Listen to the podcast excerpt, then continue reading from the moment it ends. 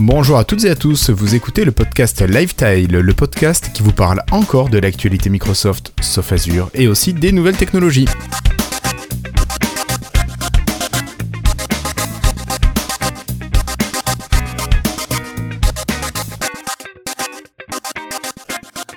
Bonjour, nous sommes aujourd'hui le jeudi 14 juin 2018 et vous écoutez l'épisode 132 de Lifestyle. Alors ce soir, j'ai une équipe plutôt bien remplie qui est là ce soir pour m'accompagner. Je commence avec notre nouveau parisien, Cassim. Bonsoir Cassim. Bonsoir, bonsoir les gens. Tu vas bien? Euh, ça va, ça va, toujours, euh, toujours entre deux situations, mais je reviens spécialement là pour l'épisode. euh. Ouais, un petit retour sympa. Et ça, tu vois, on s'est engagé tous à aller porter les cartons de Cassim à pied. Oh, bah, au moins. voilà. Au moins. Et les autres ils sont pas au courant en fait, t'es en train de leur annoncer. euh. Ah oui, d'accord. De Toulouse à Paris. Oui. Non, non, non, non, non, de Paris à Paris. Ah, t'en as Ah, à Toulouse en plus? Bah oui, bien sûr, j'ai un double déménagement. Ah ouais, mais ça, tu me l'avais pas dit, ça. Bon, tant pis, allez, on verra après. À côté de toi, vous l'avez entendu, c'est David qui est là. Salut David. Salut les copains, content de vous retrouver. Bon, pas de match de handball ce soir, euh, si je comprends Non, bien. tranquille, c'était lundi, à domicile. La saison est finie ou il en reste encore? Non, euh, pour le jeudi, c'est fini. Euh, parce D'accord. qu'après, c'est des tournois, mais c'est pas le jeudi. Ok. À côté de toi, nous avons euh, Monsieur Flobo. Salut Flobo. Ah bon? Je le vois pas, moi. si, regarde à ta gauche. Salut Guillaume. Tu vas bien? Salut Flobo. Bon. Et euh, il nous reste, il nous reste, il nous reste un trivial pampan. Salut Florian. Salut Guillaume. Bon, en la forme toi? Oui, oui, ça va. Ça Bon. va, ça va. Magnifique. Mais Deux fois que tu es là? Oui, deux fois que je suis là, et, de- et j'ai eu un- une courte nuit dimanche. D'accord. Voilà. C'est bien. On veut rien savoir. Bah, et, euh, c'est l'un des principaux sujets de ce soir, quand même. Ah oui, Je d'accord. pense qu'il veut, il veut parler euh, d'une petite conférence euh, à l'E3. Euh, De, de deux, de deux. J'en ai suivi deux. Il y en a D'accord. avec deux qui m'intéressaient. D'accord, ok, ben tu nous en parleras. Euh, ben, avant de vous laisser parler de, de ces fameuses conférences, euh, je voulais juste vous rappeler que vous pouvez nous retrouver sur le Slack de Lifetile pour venir échanger avec nous, pour papoter, poser vos questions, euh, exposer vos problèmes, vos projets, etc. Donc n'hésitez pas à nous envoyer un, un email à contact@lifetile.fr. Vous nous mettez que vous voulez être invité dans le Slack et je pense qu'entre tous on vous invite dans l'heure qui suit. Euh, voilà, donc euh, n'hésitez pas, c'est gratuit, faites-vous plaisir, vous pouvez intervenir ou pas, c'est comme vous voulez. L'ambiance est plutôt bonne et puis euh, bon bah écoutez, on se fait plaisir encore entre nous, entre euh, amateurs des restes des technologies Microsoft. Allez, j'arrête de digresser et puis je lance tout de suite le premier dossier avec le dossier E E3 2018. Hello, I'm Bill Gates. Hi, I'm Joe Belfiore from the Windows Phone Microsoft. Monsieur Pampan, Monsieur Cassim, vous êtes peut-être les deux qui ont le plus suivi cette E3. Euh, allez, qu'est-ce qui vous a marqué dans cette E3 Euh, D'abord, est-ce que vous pouvez peut-être, avant de dire ce qui vous a marqué, nous rappeler qu'est-ce que c'est que le 3 pour ceux qui ne connaîtraient pas? Euh, bah, du Bah, coup. euh, ouais. Oui, bon, Pampan. on se décide, on se décide. Allez, Pampan. Euh, le 3, donc c'est la, c'est la grand-messe euh, annuelle du jeu vidéo, le salon du jeu vidéo à Los Angeles, où euh, les, euh, les éditeurs et constructeurs font leur grand show pour présenter toutes les nouveautés euh, de leurs jeux et consoles à venir. Et parfois jusqu'à des projections jusqu'à 2020-2021. D'accord. Toi, tu penses à une nouvelle machine, euh, une nouvelle Xbox Voilà aussi, et pas que, de nouveaux jeux dont la date de sortie est encore loin d'être connue. D'accord. Ok, Donc, donc ça c'est pour euh, le décor général. Voilà. Et toi, euh, Florian, est-ce que tu pourrais nous dire quelles sont les deux conférences que tu as suivies S'il te plaît? Donc, euh, moi j'ai suivi effectivement la conférence Xbox et celle qui suivait juste derrière, qui était la conférence Bethesda. Euh, bon, pour ceux qui Alors- connaissent pas Bethesda, Oui, voilà. Quels sont les grands hits qu'a produit Bethesda, Bethesda, c'est- Bethesda, c'est le studio qui est derrière les Fallout, le dernier Fallout, qui est derrière euh, Rage, Doom. Oh, bah attends, je vais y arriver doucement. euh, Wolfenstein, le reboot, donc euh, Ouais. qui sont vraiment ces, ces gros gros titres. Le truc rétro-futuriste là aussi, non? Comment ça s'appelle euh, Ou je me trompe? Fallout. Non, euh, Celui- euh, ouais, non, un autre. Ah non, je dois me tromper. Il avait un masque en, forme de crâne là, comment ça s'appelait? Avec des Euh, ça me dit pouvoirs. rien. Ça me dit rien. Les maîtres de l'univers Non. Non. Pardon. Ah. Je dois me tromper, je dois me tromper, ça va me Les jeunes ne peuvent pas comprendre la référence. Ouais, c'est ça. Les maîtres de l'univers. Ouais. Et après, on va t'appeler Muscleur David. A que les déjà perdu David. Ok. Donc, euh, donc voilà. Et, et donc, euh, bah, c'est- on va peut-être commencer par cette conférence Xbox. Donc, euh, conférence Xbox euh, qui était pas énormément longue, 1h, 1h40, je crois. Ouais, mais s'il y a des bonnes infos, ça suffit. Mais il y avait du contenu, beaucoup de contenu. Euh, ils ont vraiment changé, enfin, pour faire un, un- mon avis général, ils ont vraiment changé le format de leur conférence. C'est euh, beaucoup moins de discours, beaucoup plus d'images de jeu, beaucoup plus de vidéos, euh, beaucoup plus rythmé. Donc euh, c'est pas mal et surtout surtout surtout euh, beaucoup plus de de jeux présentés qui ne sont pas forcément des exclus mais dont ils ont la primeur en présentation. D'accord. Donc c'est là, là où c'est là où c'est un fort intérêt, c'est que les, les, les gens se disant voilà ce jeu-là a été présenté la première fois pendant la conférence Xbox, ils vont faire le lien entre jeu et Xbox. Fait plutôt pas mal au niveau image de marque. D'accord. Euh, mais bien sûr, bah, ce qui, enfin moi, ce qui, ce qui, me- ce qui m'a, ce qui m'a marqué, c'est déjà le, la présentation d'un nouveau Halo. D'accord. Euh, un nouveau Halo, euh, donc qui n'est pas encore daté, qui va s'appeler Halo Infinite et euh, où ils ont profité. Donc c'est une, une petite vidéo de un petit trailer qui présente le nouveau moteur graphique de Halo, qui est absolument magnifique. C'est superbe. Donc Halo, c'était un des grands hits qui était sorti dès la Ça première. Xbox. Voilà, ça l'est toujours. Là, avec le retour vraiment de Master Chief au centre de l'histoire. Euh, contrairement à Halo 5 Guardians, où en fait on oscillait entre deux personnages. Là, ça sera vraiment centré autour de Master Chief. Retour de. Enfin voilà, avec, euh, avec ses interactions avec Cortana visiblement. D'accord. Euh, et ça prendrait place, euh, alors selon les premières analyses des vidéos, d'ailleurs, il y a pas mal de gens qui ont décortiqué cette vidéo, ça prendrait place un an et demi après les événements de Halo 5 Guardians. D'accord. Donc euh, je sais pas si d'autres personnes ont vu le trailer, mais c'est beau à s'en damner. à ce point-là. Après, Ah un trailer, euh, comment pourrait-il ne pas jeu. être beau? C'est avec le moteur du jeu. Ouais. Voilà. Ouais. Non, mais ça donne un premier aperçu. Ouais. Il y a, il y a plusieurs types de bandes annonces souvent à l'E3. Il y a les images, les bandes annonces en complètement en images de synthèse qui sont euh, vraiment faites pour montrer l'univers, mais euh, ce sera pas du tout comme ça, ça que ressemblera le jeu fini. Et après, il y a les, euh, il y a les bandes annonces qui sont dans le moteur. Et du coup, qui sont en général, euh, si là, la vidéo va être plus belle probablement que le jeu fini parce qu'il n'a pas à gérer l'intelligence artificielle, il n'a pas à gérer le gameplay, le multi, j'en sais rien. Enfin, il y a tout ça, il n'a pas à le gérer, il, va juste afficher des choses. Mais c'est quand même avec le moteur du jeu, c'est quand même avec euh, le matériel qu'utilise le développeur.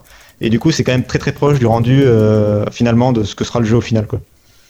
D'accord. Donc au moins, il nous truande pas sur la qualité à, laquelle on peut s'attendre. C'est Ça un peu donne ton idée. bon aperçu. Voilà. D'accord. Euh, par contre, alors euh, cet après-midi, je me suis dit tiens, je vais quand même aller regarder du côté de des offres d'emploi 343 Industries pour savoir, bah, au final, qu'est-ce qui était, euh, qu'est-ce qui pouvait euh, contenir le jeu. Parce que euh, quand tu regardes des offres d'emploi généralement et que quand il y a un gros hit qui va sortir, ils recrutent à tout va. Et malheureusement, il n'y a pas d'annonce de recrutement pour des personnes spécialisées sur la VR. Donc, il n'y aura pas d'expérience VR pour Halo 6. D'accord. Donc Halo 6, pas de VR. Pas Et- de VR, par contre, Oui. du, en, il sera euh, très certainement en Xbox Play Anywhere. Ouais. Oui, euh, ça a été annoncé. Il est PC, oui, oui, c'est sûr. Mm. C'est euh, à la conférence, il y avait le logo Windows en fait à l'annonce. Voilà. Ce qui en fera le premier Halo, euh, le vrai, le premier vrai Halo, soit pas Halo Wars et compagnie. non, sortir, Halo euh, 2 était sur PC. Oui, euh, pardon, euh, ouais, oui, c'est vrai. Oui, Halo 1 et Halo 2 étaient sur PC. Je parlais euh, depuis longtemps en fait. Tu Ah vois, oui, euh, d'accord. euh, la Master Chief Collection et Halo 5, Ouais, ouais. etc. étaient pas sortis sur PC. Mm. quoi. Et c'était la dernière licence euh, de la Microsoft qui, qui avait pas fait ce, ce saut vers le, le PC, ouais. D'accord. Donc on va retrouver cet Halo. Euh, bon, plutôt bonne nouvelle, mais ça reste quand même quelque chose d'assez euh, Classique. Classique voilà chez Microsoft. Euh, tant qu'on est dans les classiques, est-ce qu'on parle de Forza Horizon 4 si je dis pas de bêtises? Oui, ah oui, ah oui, oui, Bon, on peut. Vas-y. On peut. Allez-y, Forza hein, on est dans les classiques. Ok, classique, Forza, Forza Horizon 4, Forza Horizon 3, on est en Australie, Forza Horizon 4, nous arrivons euh, en Angleterre, donc une partie de, en, enfin, dans le Royaume-Uni plutôt, Oui. Puisque euh, une partie de T'as le pays de Galles, je crois, non, c'est Pays ça de Galles, Écosse et Angleterre. Donc euh, pour tout, tout ce qui est partie euh, citadine, ça sera Angleterre, notamment Londres, qui a été euh, modélisé en partie. Euh, Écosse et Pays de Galles, et c'est déjà pas mal, de toute façon. Ça peut faire des jolis Euh, paysages. Ça peut faire des jolis paysages, sachant que, contrairement, enfin, en plus de Forza Horizon 3, on va avoir un cycle de saison. Les quatre saisons, les quatre saisons seront, euh, seront représentées dans le jeu au fur et à mesure de, de la progression dans le jeu. D'accord. C'est Ok. Un peu ça, ouais.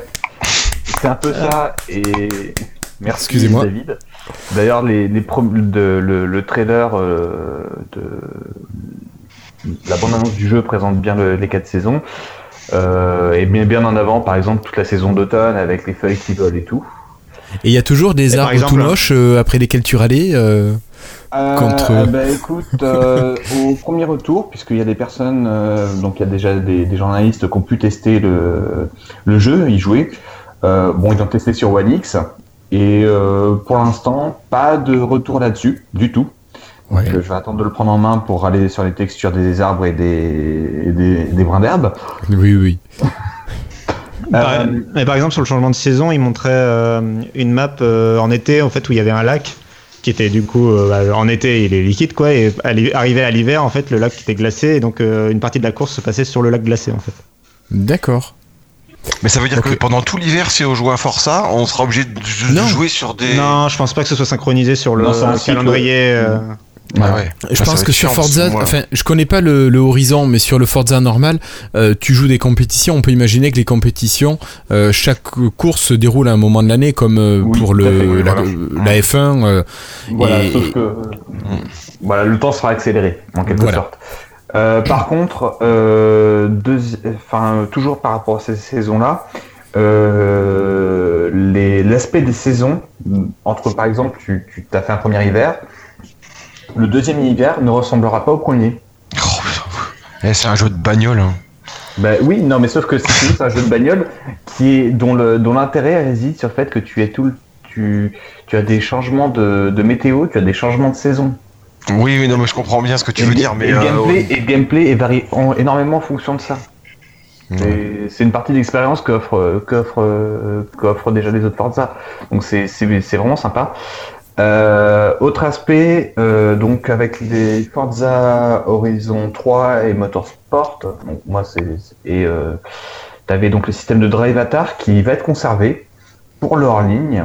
Tu auras toujours des, euh, des adversaires de, hum, représentés par l'IA. Par contre, sur euh, si tu es en ligne, et ben tu ça sera de vrais joueurs qui le monde sera partagé avec d'autres vrais joueurs en 72 en tout. Voilà. En D'accord. simultané. Euh, ouais. Ah oui. Donc, 72 tu- sur la même map. ouais. Sur la même map et donc tu pourras les rencontrer et euh, jouer contre eux. Alors ça peut être difficile des fois parce que quand tu es obligé de finir dans les trois premiers, euh, si tu tombes contre des pointures, euh, Ça, ça remonte le ça remonte un peu le challenge. C'est bon. ouais, enfin ça dépend. te Parce trier que... les niveaux. après, après. après, Il va après, il va y avoir du match parking, je pense. Ouais, j'espère Ouais, parce parce, que quand que, tu- des fois tu t'as envie juste de jouer pour le plaisir, t'as pas forcément envie de te prendre la tête, t'as envie de rouler, de te faire plaisir et pas forcément de taper des chronos énormes. Enfin bon, ça c'est. Ça- sera dans les courses sauvages où tu seras contre. euh, Mais dans les courses programmées où tu rejoins une course, euh, il va te. Il va te caler sur ton niveau, je pense. Il y a, il y a un niveau, il y a un level dans. Bah, de toute façon, il le regarde au fur et à mesure par rapport à ta, ta façon de piloter. C'était le principe du drive atar, Mm. puisque Oui, ça oui. mixait IA et façon de piloter. Ouais, ouais, ouais. Bon, les drive atar, c'était pas très très sûr, hein, parce que moi, des fois, mon fils, euh, il me doublait alors que je me voyais en drive atar, euh, c'était pas possible. Non, c'est parce que tu jouais mal, c'est tout. Et tac. Ok, donc euh, Forza Horizon 4 avec plein de nouveautés, notamment au niveau climat, saison et modification des circuits en fonction de, de la saison. Voilà. Euh. Est-ce qu'on a autre chose dans les grands classiques Microsoft présentés à l'E3 Il y a le troisième. Alors, quel est le troisième Quel est le Age of troisième Empires de la trilogie Gear, non Gear Non, ouais, Gear. Gear 5. Gears of War Ouais, Gear 5, avec une première grosse nouveauté. Eh ben, l'histoire sera centrée autour d'un personnage féminin. Oh. Voilà, Je connais pas les quatre premiers, donc. euh, Kate. Bah, c'était euh, c'était du gros bourrin, du, de, de la testostérone Ouais. à, à tout va. Euh, là, il y a une petite part de féminité qui arrive. Alors, il y en avait déjà dans Gears 4, donc, puisque il y a, il y a un personnage féminin qui est un peu plus mis en avant, mais là, l'histoire, ça sera, sera centré autour. Euh, donc, euh, outre les classiques de la coop en local, la coop, en ligne, et ben une toute nouvelle histoire avec un peu plus, un peu moins bourrine, je trouve quand même. En tout cas, dans, dans ce, que, ce qui était passé dans la bande annonce. Cassib, je sais pas ce que t'en penses, mais moi j'ai trouvé Oui. ça moins bourrin. Bah disons qu'on leur a beaucoup reproché en fait aux Gears de, de se répéter, d'être toujours bourrin, alors que par exemple euh, God of War, qui est le, vraiment le concurrent euh, de Gears sur, euh, sur PlayStation, euh, qui était aussi la- le jeu très bourrin de Sony, euh, bah muté pour devenir quelque chose de plus narratif, un plus euh, un peu plus mature dans sa narration quoi. Et, euh, et donc on- enfin c'est ce qu'on attendait de Gears et du coup euh, c'est vrai que là euh, avec cette première bande annonce ils montrent qu'ils ont euh, pas complètement revu la recette, ça a l'air tr- ça a l'air vraiment Gears, Oui. mais euh, mais ça ils ont voilà ils commencent un peu à changer de, de fusil d'épaule je pense. D'accord. Voilà. Euh, juste au passage, donc là, Gears, à part le côté narratif, techniquement, ça change aussi. Nativement, il sera nativement compatible, euh, il sera nativement en 4K sur la, sur la One X, avec un, avec un framerate à 60 images secondes. Donc, euh, tout comme on a avec Forza Motorsport 7, Forza Horizon 4 aussi sera concerné, et donc euh, Gears, Gears 5. D'accord.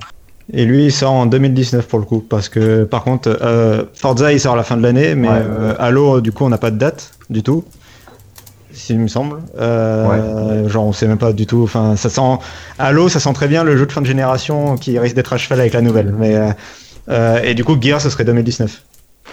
Non. Et donc, en tout cas, ce qui est sûr aussi pour, en tout cas, Forza et Gears, les deux euh, seront compris dans le Xbox Game Pass. D'accord. Donc, accessible Day One, directement, si vous avez l'abonnement, vous y avez accès. Euh, sachant que donc Forza, c'est pour le 2 octobre de cette année. D'accord. Voilà. Ouais, c'est pas trop tard. Euh, ok, donc ça c'était pour les grands classiques. Au niveau de des petites nouveautés qui pourraient être sympas, alors peut-être pas des. Est-ce qu'il y a des exclus d'abord? Ou est-ce qu'il n'y a Euh, pas eu alors, d'exclus présentés? Bah, ce qu'on vient de citer, du coup, c'est forcément des exclus Oui. puisque ça vient de Microsoft. Voilà. Euh, moi, je rajouterais quand même, parce qu'on a, on a, on a fini le chapitre Gears, mais je veux quand même rajouter Gears Tactique, euh, qui, est, Ouais. euh, qui sort sur PC et qui est en gros euh, un XCOM euh, qui se passe dans, dans l'univers de Gears. Donc, euh, moi, ça me hype pas mal, j'attendrai. Mais euh, voilà, c'est donc c'est du jeu de stratégie euh, en tactical où tu déplaces tes unités, tu vois, tu les mets à couvert, etc. Bon, ils en ont pas montré beaucoup non plus, mais, euh, mais voilà, c'est sur PC, c'est un jeu de tactique, quoi. Euh, et la dernière exclue, euh, vraiment, enfin, euh, dans les licences qu'on attendait, enfin, pas forcément aussi connues, mais euh, t'as Ori, euh, Oui, ah oui, c'est Ori vrai. the Ori. Blind Forest, enfin la on, suite. on l'oublie facilement. Ouais, Ouais, la la suite, suite, ouais. Euh, dont ils ont montré une tra- un trailer. Je crois qu'ils n'ont pas donné de date de sortie. Euh, et euh, par contre, ça a l'air super beau. Ça, c'est toujours aussi super joli. Quoi. C'est un des jeux les plus beaux euh, euh, qui est- soit quoi. Enfin, en, en termes de direction artistique. Euh, donc c'est la suite, c'est Ori and the Will of the Wisp. Et, euh, et donc c'est super beau quoi. Enfin, et ça avait l'air super bien. Et euh, donc il n'y a pas de date de sortie. Et c'est une exclusivité euh, Microsoft. D'accord. Ok. Euh, D'autres jeux, alors euh, qui sont pas forcément des exclus, mais qui sont des hits euh, qu'on peut attendre? Voilà, euh, bon, on peut commencer par un hit de Bethesda, tiens, comme par hasard, Fallout, Fallout 76. Donc, Fallout, euh, Alors, qui quel est le. Normalement, on était au 4, là, ils sont passés du 4 au 76 directement. c'est alors 76 fait référence à l'abri donc tu dans lequel tu es. Donc D'accord. dans Fallout 4, tu étais dans l'abri 111 et là tu ton personnage sort de l'abri 76. D'accord. Voilà. Euh, donc, ben. euh, Eh, c'est pas facile à décrire. va falloir attendre parce que bon, alors beaucoup de gens ont critiqué, enfin tous les grands amoureux de la série, de la série Fallout, et notamment des premiers et deuxièmes, avaient beaucoup critiqué le Fallout 3, Fallout New Vegas et Fallout 4. Moi, personnellement, j'ai adoré. De, Alors qu'est-ce qu'il faut faire dans Fallout? Parce que j'ai jamais trouvé de truc qui me donne envie de, de l'acheter. Euh, outre euh, le mélange, alors c'est un, c'est un mélange maintenant entre euh, third person shooter ou, F- ou first person shooter et RPG avec un, quand même une, une grosse dimension RPG. Euh, donc tu as ce premier aspect-là, tu as ce Oui. côté très très apocalypse rétro tel qu'on Ouais, l'imaginait. post-apocalypse, euh, ouais. Ah ouais, mais l'apocalypse comme Ouais. nucléaire, comme on l'imaginait dans les années 50 et 60. Et ça, le- l'ambiance du jeu est vraiment, euh, vraiment géniale. Elle est vraiment, enfin, globalement, c'est vraiment super. T'as des radios qui diffusent des, des vieux morceaux des années 50 et 60. euh, D'accord. tu as, euh, tu as ces fameuses euh, voitures à énergie nucléaire. T'as des trucs comme ça. Enfin, c'est, c'est vraiment, euh, c'est vraiment. Enfin, moi, je, je sais que j'adore l'ambiance. Ça se base des, un peu des publicités, des euh, vraiment, enfin, faut imaginer une publicité dans- diffusée dans les années 50 sur la maison du futur, avec euh, où tout se passera au nucléaire, tu sais, tout se base au nucléaire parce qu'on pensait que c'était l'énergie du futur, ou euh, enfin c'est voilà, c'est ça, ça- c'est un peu une parodie de, de, cette vision-là en fait. D'accord. Parce que moi, de Fallout, je connais que le jeu gratuit sur le Windows Store, tu vois. Alors, je- Fallout Shelter, je crois. Alors, ça, ça donne un aspect intéressant, mais voilà, j'ai pas forcément envie de, de franchir le pas euh, entre le Shelter et peut-être le reste qui serait génial. euh. Alors, Mais bon. moi, Flor- Florian, la question que je vais te poser, moi, c'est toi qui, du coup, moi, je suis pas forcément fan de la série, mais toi qui aimes bien, du coup, les épisodes.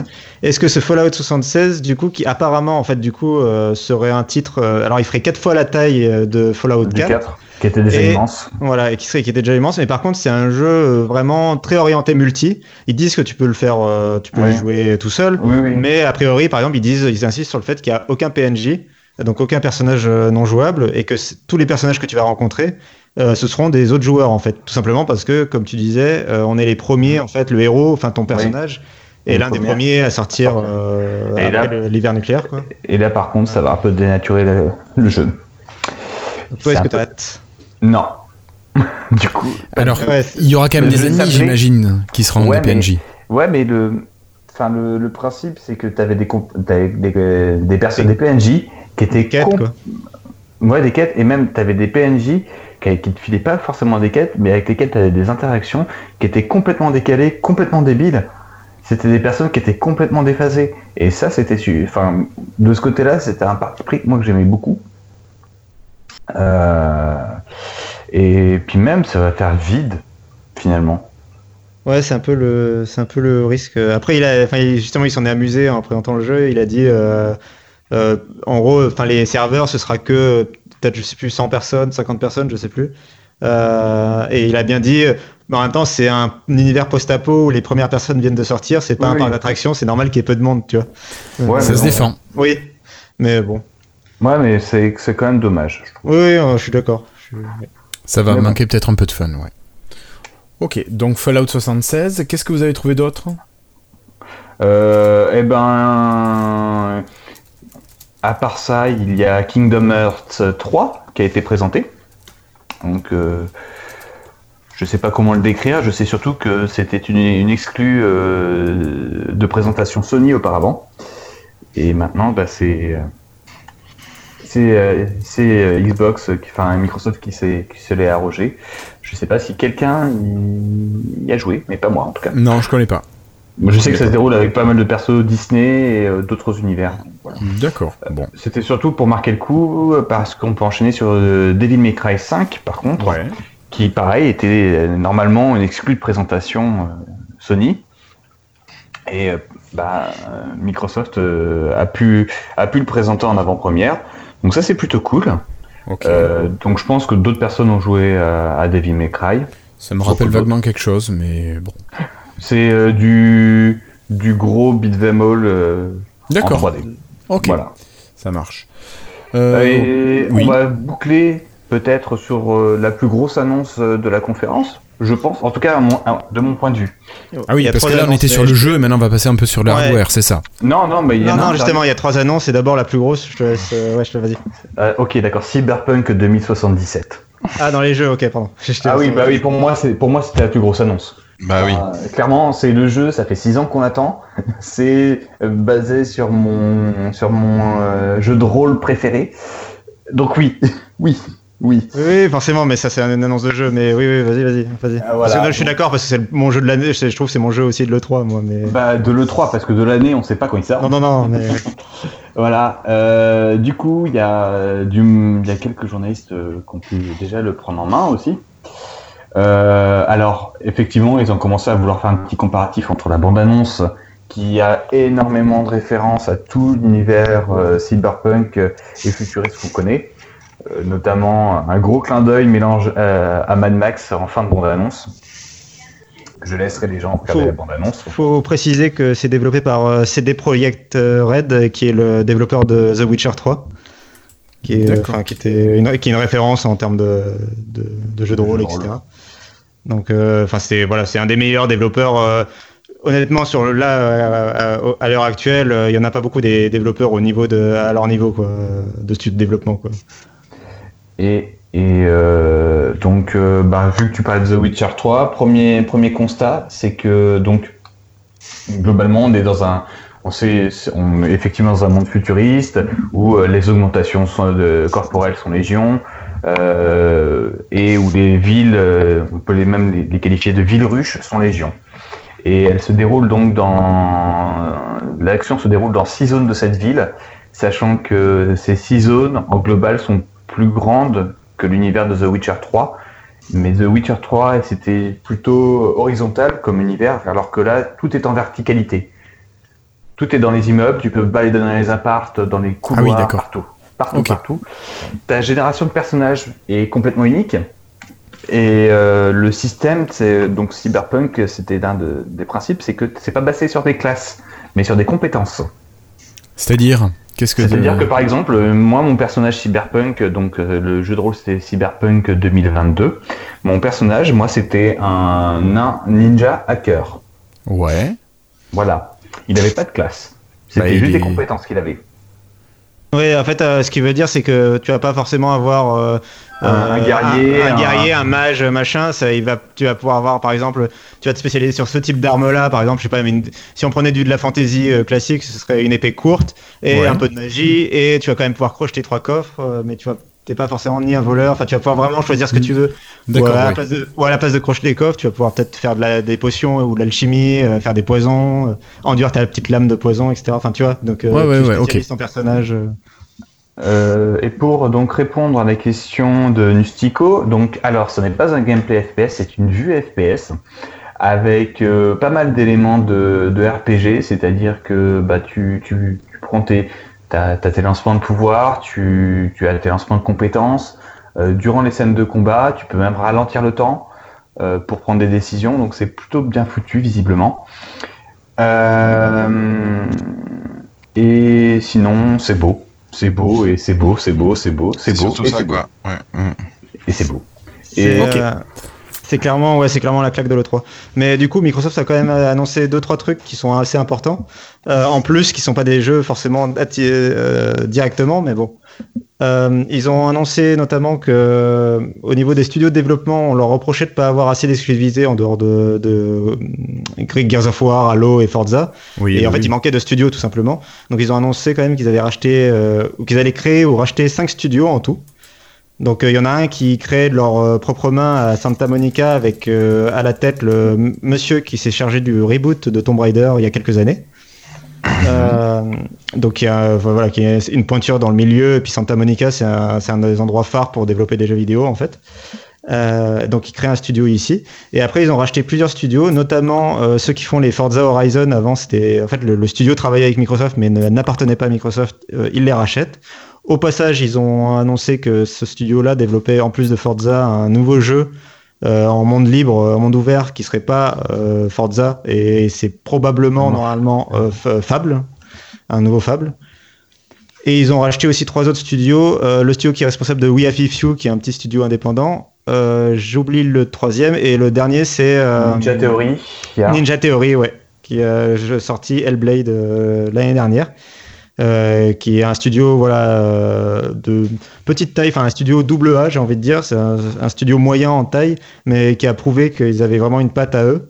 Et, euh, c'est ça qu'est allé chercher Microsoft en fait avec ce rachat de studio. Et l'idée c'est que d'ici quelques années, clin d'œil, clin d'œil pour la prochaine Xbox, ils, puissent avoir un catalogue de jeux à eux, de jeux Microsoft, qui soit à la hauteur de ce que propose Sony, par exemple sur PlayStation, ou Nintendo sur ses consoles. D'accord. Donc on devrait retrouver ce catalogue exclusif euh, pour la Voilà. prochaine console. C'est ça. Et ils sortiront sur le Game Pass. D'accord. Et donc cette prochaine console, les garçons, euh, qu'est-ce qu'on peut en attendre et quand est-ce qu'on peut l'attendre? Alors déjà, ils l'ont annoncé quand même officiellement que il l'a dit sur scène qu'ils étaient en train de préparer. C'est un secret de Polichinelle. euh, en fait, le- la nouvelle console, tu la prépares dès que la précédente est sortie, quoi. Bah mais, oui, bien euh, sûr. mais là, il a, il a officiellement, publiquement dit que la prochaine Xbox était euh, en développement. Ça montre euh, et que c'était l'équipe hardware qui s'en chargeait, donc c'est encore Panos Panay et ceux qui ont développé la euh, Xbox One X. Donc ils ont dit que cette nouvelle Xbox ce serait euh, encore un nouveau benchmark, c'est un nouveau vraiment euh, la vitrine euh, de- des consoles de jeu et que ce serait la plus puissante probablement des nouvelles consoles de jeu. Donc l'ambition est de surpasser la PlayStation 5. Euh, ils n'ont pas vraiment, ils pas par contre donné de date de sortie ou de plus d'informations que ça, même pas de nom ou quoi que ce soit. Ils ont juste dit qu'ils travaillaient dessus. On pense qu'elle devrait sortir. le- le- les analystes s'accordent à dire qu'elle sortirait vers 2020. Juste avant la PS5, visiblement, d'ailleurs. Ouais. Et ils ont parlé d'un autre, d'une autre orientation qui demanderont, qui te, te permettra de jouer à la Xbox sans PC et sans console de jeu Xbox. Oui. Bah, et qui tournera sur Azure, c'est ça que tu veux dire? Exactement. Ah, j'en ai des boutons déjà. Non, bon, bon, on s'en fout que ça tourne sur Azure. Le- L'idée, c'est surtout que. euh, Non, mais je peux pas, moi, chez moi. Grosso modo, euh, ton Xbox Game Pass, parce que ce sera probablement ça, il faut pas se leurrer. euh, ton Xbox Game Pass, tu pourras y jouer sur un PC, sur une Xbox ou sur euh, une télé, euh, un téléphone, euh, une tablette, peu importe. Euh, peu importe la puissance, puisque le jeu tournera sur les serveurs de Microsoft. Et euh, toi, tu vas streamer comme tu streames Netflix euh, Mm, mm. euh, chez toi. Ouais, ouais, mais Mais bon, ça c'est encore réservé pour des gens qui ont des connexions euh, qui Pas- dépotent. Pas Quoi. forcément. Pas forcément. Alors, pas forcément parce que mais Shadow il faut avoir du en ping. France.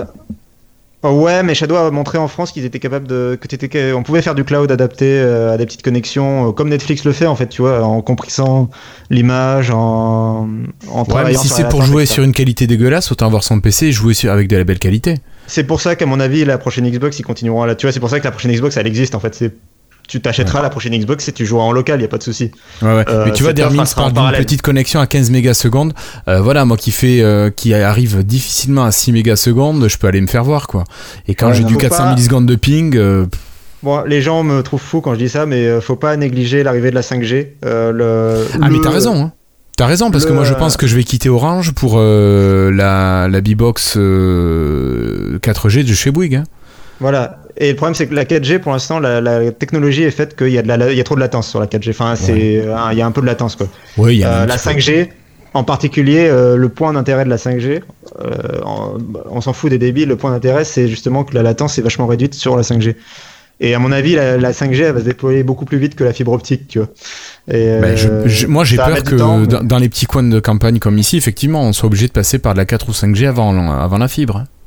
Voilà, et euh, la 5, la- moi je pense que le stream euh, passera par la 5G, mais on verra bien. Toujours est-il que ce sera en parallèle des vraies consoles de jeu. Mais c'est intéressant, euh, à la fois Microsoft et à la fois Electronic Arts ont annoncé euh, à cette E3 qu'ils se lançaient sur le streaming de jeux vidéo. Ils n'ont pas donné de date, ils n'ont pas donné de service ni rien, mais ils se lancent dedans. D'accord. Ce qui prouve que Nvidia et Shadow ont bien fait de, de se lancer dedans en premier. Et par contre, ils ont, ils ont, ils ont essuyé les pots cassés. Mais au moins, euh, Ouais, et puis il faut pas négliger que là, il y a Netflix qui, a- qui va se lancer aussi. euh, Il y a d'autres euh, géants qui risquent d'arriver du coup sur le marché du jeu vidéo, euh, comme. Google par exemple, ou Apple. Donc, euh, donc c'est le moment en fait. euh, Microsoft, euh, c'est les ceux qui sont le plus en avance sur ce sujet. C'est le moment de se lancer. Quoi. Et il faut pas qu'ils prennent du retard, effectivement. Euh, ouais. Bon, euh, je pense qu'on a fait le tour de le 3 côté Microsoft. Quoi. Oui, Euh, alors rapidement le reste, parce que bon, on est quand même Ok. lifestyle. ok, Non. très vite, Oui. très très vite pour Bethesda. Euh, deux, bon, outre le Fallout 76, ils ont, présenté, ils ont montré un premier tout petit trailer de The Elder Scrolls 6 où on n'apprend rien. La suite de Skyrim, donc. Voilà. En gros. Ouais. Mais on n'apprend rien. C'était juste histoire de dire, ok, on bosse dessus. Donc euh, j'y vais, j'y Oui. vais très très vite.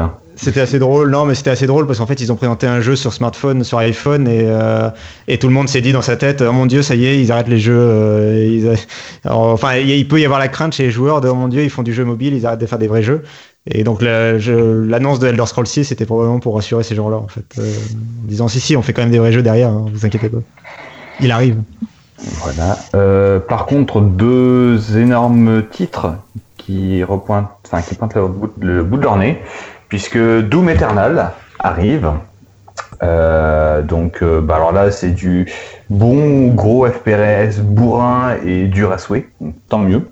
C'est cool, ça, et euh, magnifique au passage. Alors, c'était juste une bande-annonce, effectivement, où on voit qu'on on incarne à, à nouveau le Doom Guy, et on, ça prendrait place juste, euh, un- juste après la, fin du précédent, Doom. Donc, date de sortie annoncée normalement à la QuakeCon le 10 août. Et enfin, Wolfenstein Young, Youngblood. Pareil, donc euh, autre gros titre, euh, sauf que là, on va être, on va avancer un peu dans le temps et on sera face aux nazis en 1980. Donc euh, je pense que l'ambiance va être très très sympa. D'accord. D'accord, d'accord. Ok. Euh, fait- je pouvais pas faire plus rapide, je suis désolé. Non, mais je te remercie, Hein je te remercie. Euh, donc je pense qu'on va clôturer cette partie E3 et puis on va Ah, prendre l'avion. Si, si, Non si, si, juste un Ah, instant. ah, juste avant de prendre l'avion, alors vas-y. Pardon, Alors, Rage, on est dans 2, la salle d'embarquement. Rage 2. D'accord, alors t'as 30 quel- secondes. J'ai 30 secondes. Rage Ouais. 2, pareil. Euh, présentation, beaucoup de séances de de- d'essais par pour, pour les journalistes. Ça va être beau, ça va être euh, plus tactique que le précédent opus, notamment avec il va falloir gérer des zones d'impact de, sur chacun des ennemis pour pouvoir les blesser parce qu'ils encaissent euh, des caisses de munitions sinon. Oui. Tu as 5 euh, secondes. Ouais, ok, d'accord. Et euh, l'ambition, c'est de pouvoir le faire tourner en 4K à 60 FPS sur la Xbox One X. Et bon, à la vue des graphismes, ça va être compliqué. Ok, merci beaucoup, Paris presque réussi. Alors je vous proposais de prendre l'avion, on quitte Los Angeles et on va de l'autre côté du Pacifique, on va à Taipei pour le Computex. Et on avait un envoyé spécial, euh, enfin on profite de son envoi spécial là-bas. Cassim, qu'est-ce que tu as vu qui a intéressé l'univers Microsoft à Taipei?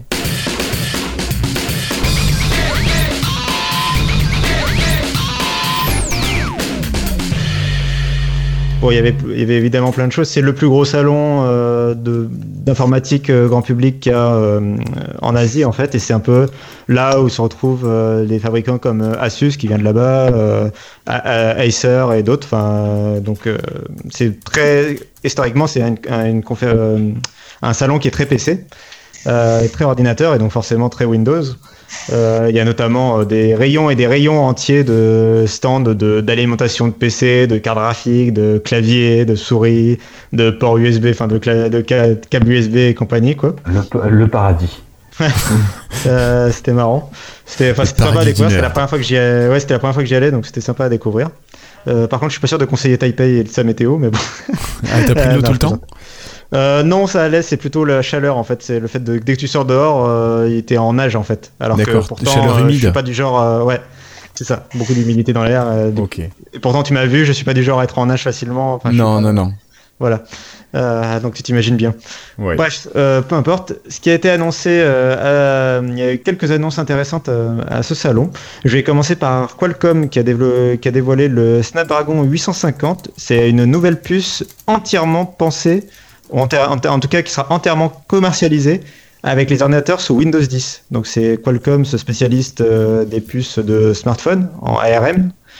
euh, qui s'est allié déjà avec Microsoft, si vous vous souvenez, pour la première génération de, de PC ARM justement. Avec Oui, il un- est toujours connecté. c'est ça, avec les, toujours connectée avec le Snapdragon 835. Et donc là, ils annoncent le Snapdragon 850.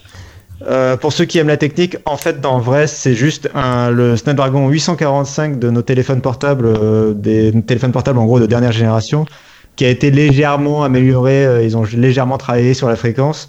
Et surtout, ils ont rebrandé ça vite fait en 850, histoire de mettre un joli logo dessus. euh, pour Il pas n'y que ça avait pas une en histoire fait. aussi euh, qu'ils ont euh, ce processeur, ils l'ont retravaillé dans l'espace pour qu'il puisse euh, plus facilement, je sais pas, soit se refroidir ou je sais plus quoi. Enfin, pour être plus facilement utilisable dans les ordinateurs. Il y avait pas une histoire de ça aussi?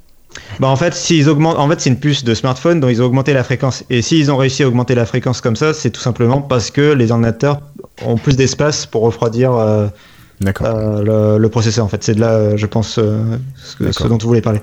Bah écoute, je sais pas trop, j'avais cru entendre qu'elle avait été euh, redesignée, mais physiquement. Il y a 15 jours.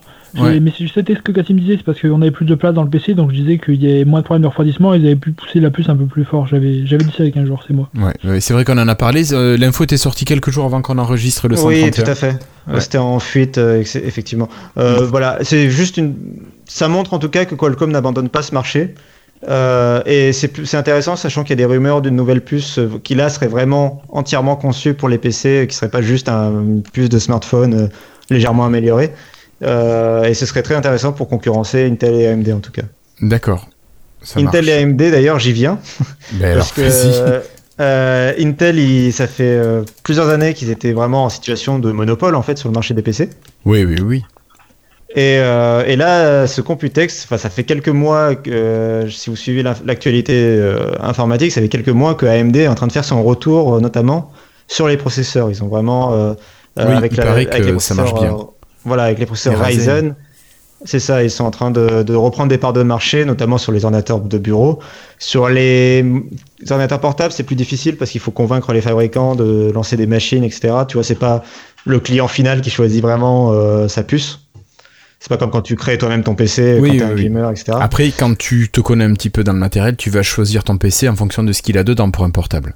Bien sûr, mais euh, c'est finalement le fabricant qui choisit. Enfin, tu, peux. Si, les- Oui. si 100% des fabricants dans le monde choisissent de l'Intel, t'as pas vraiment le choix de prendre de l'Intel. Tu vois ce que je veux dire? Oui, je vois ce que Et tu veux un dire. peu le problème. euh, C'est un peu le problème que rencontre AMD en fait. Et justement, euh, au Computex, ils ont annoncé qu'ils avaient euh, de- convaincu de nouveaux acteurs, euh, de, nouveaux, de, de nouveaux partenaires euh, avec. euh, euh, il y avait du Dell, euh, Asus, HP, etc.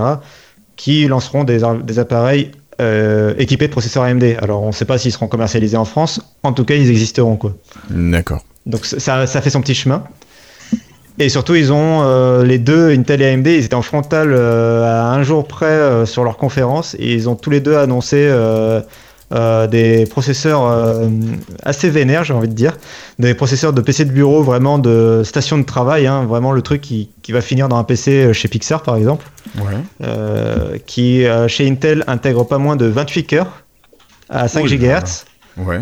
Donc, euh, sachant que dans nos processeurs de, de PC portable, on est plutôt, on va dire, sur du 4 à 8 cœurs, euh, Ouais. Euh, à, on va dire 3 GHz. Donc euh, là, on, on double quasiment la fréquence et bon, je parle même pas du nombre de cœurs. Donc C'est des montré- processeurs qui valent combien chacun l'unité Plusieurs milliers d'euros? Euh, bah alors ils ont, ils l'ont à peine, ils ont pas annoncé même pas son nom ni rien. Ils ont vraiment montré ça comme vitrine technologique. Ouais. Ce sera probablement plusieurs milliers d'euros. Oui, c'est vraiment des, des- un, un processeur particulier, euh, exceptionnel entre guillemets dans le Ouais, sens c'est pas pour de toute façon très- pour nous quoi. C'est C'est clairement pas pour nous, mais ça- c'est pour montrer, euh, voilà, c'est pour montrer, se montrer un peu les muscles, justement parce qu'Intel sent l'arrivée de AMD. ouais. Et donc là, je disais qu'Intel avait annoncé du 28 cœurs, AMD le lendemain, ils annonçaient du 32 cœurs, mon, mon bon monsieur. D'accord.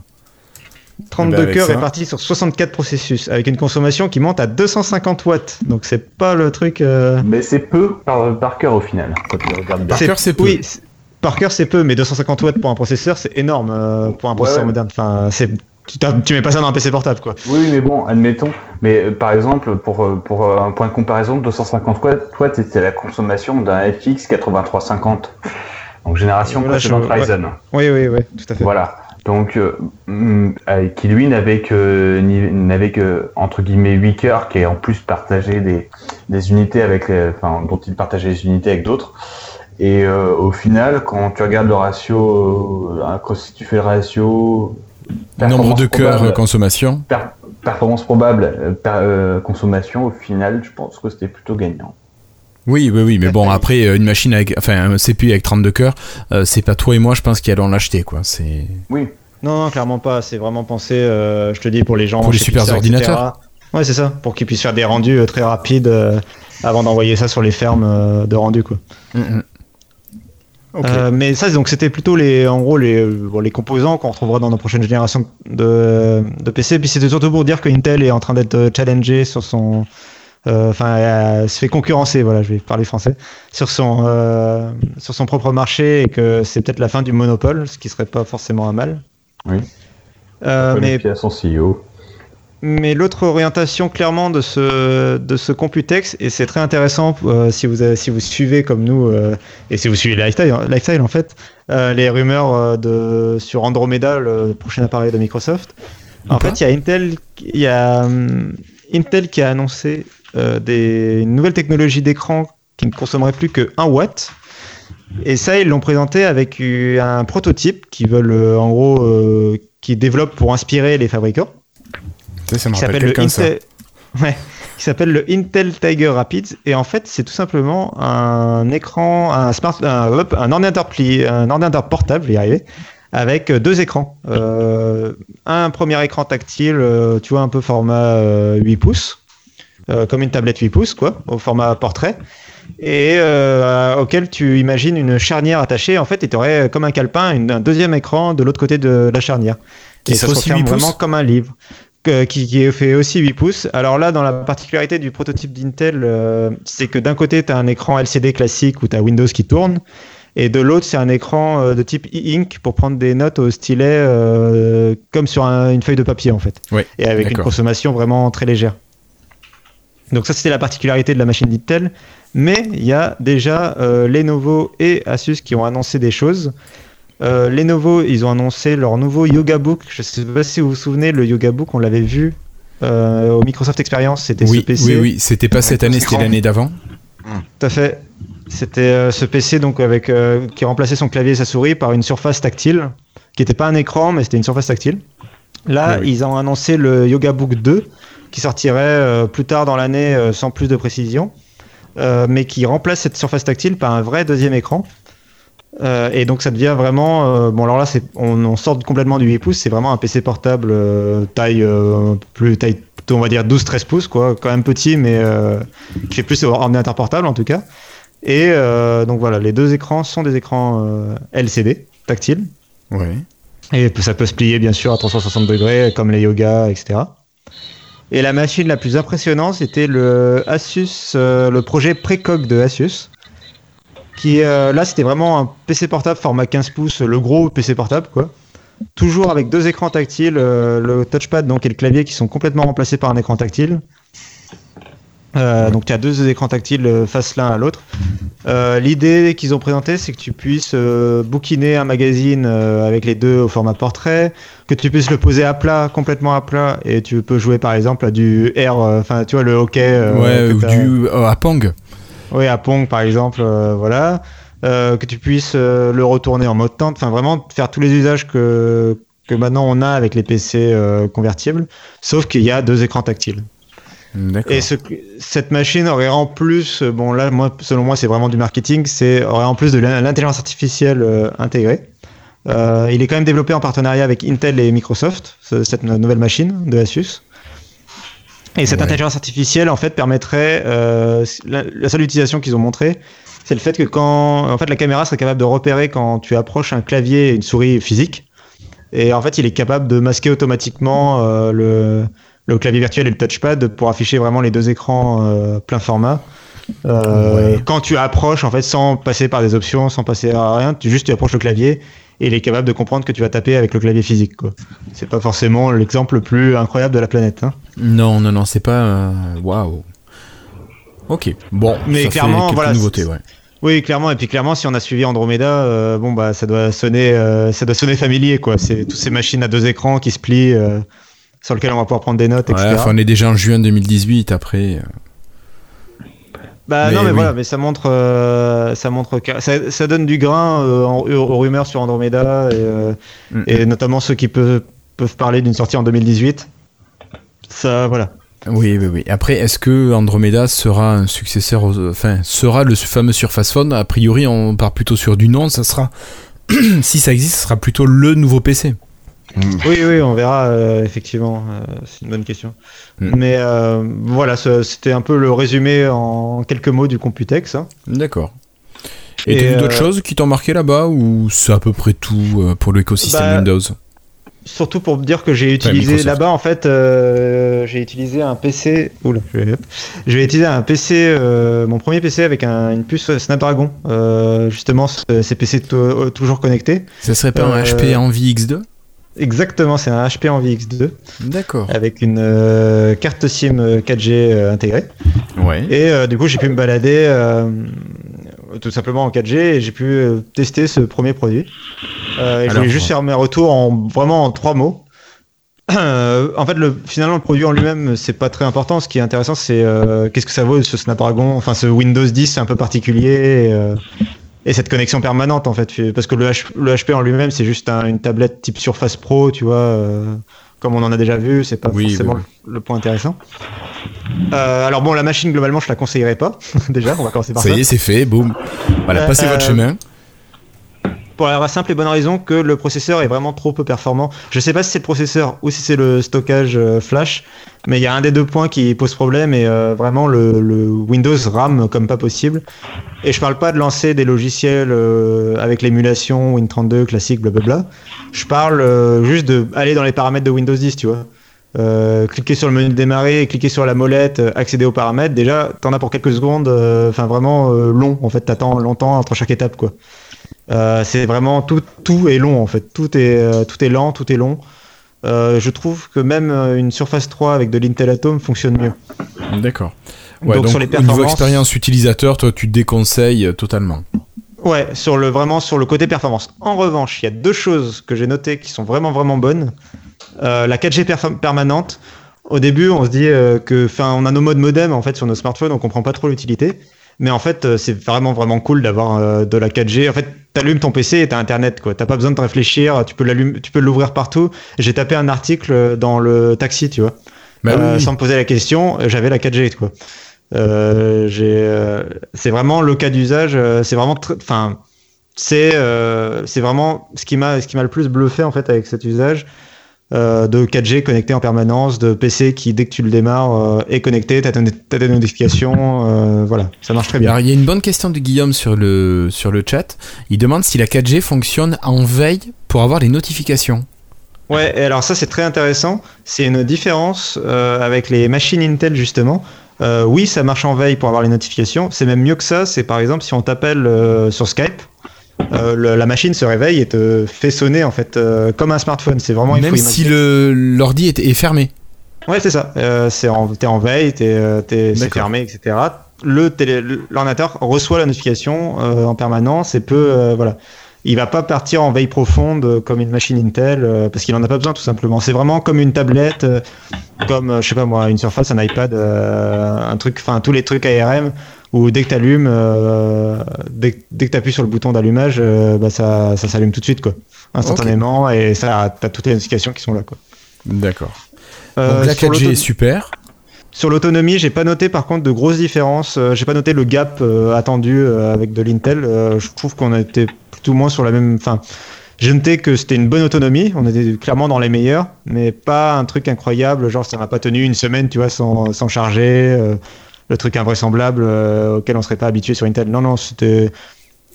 C'était très bon, annoncent- mais dans les mêmes eaux que Intel, quoi. Parce qu'ils annonçaient entre 20 et 30 heures d'autonomie. Ouais, voilà, je les ai pas retrouvés ces 20 et 30 heures d'autonomie. Euh.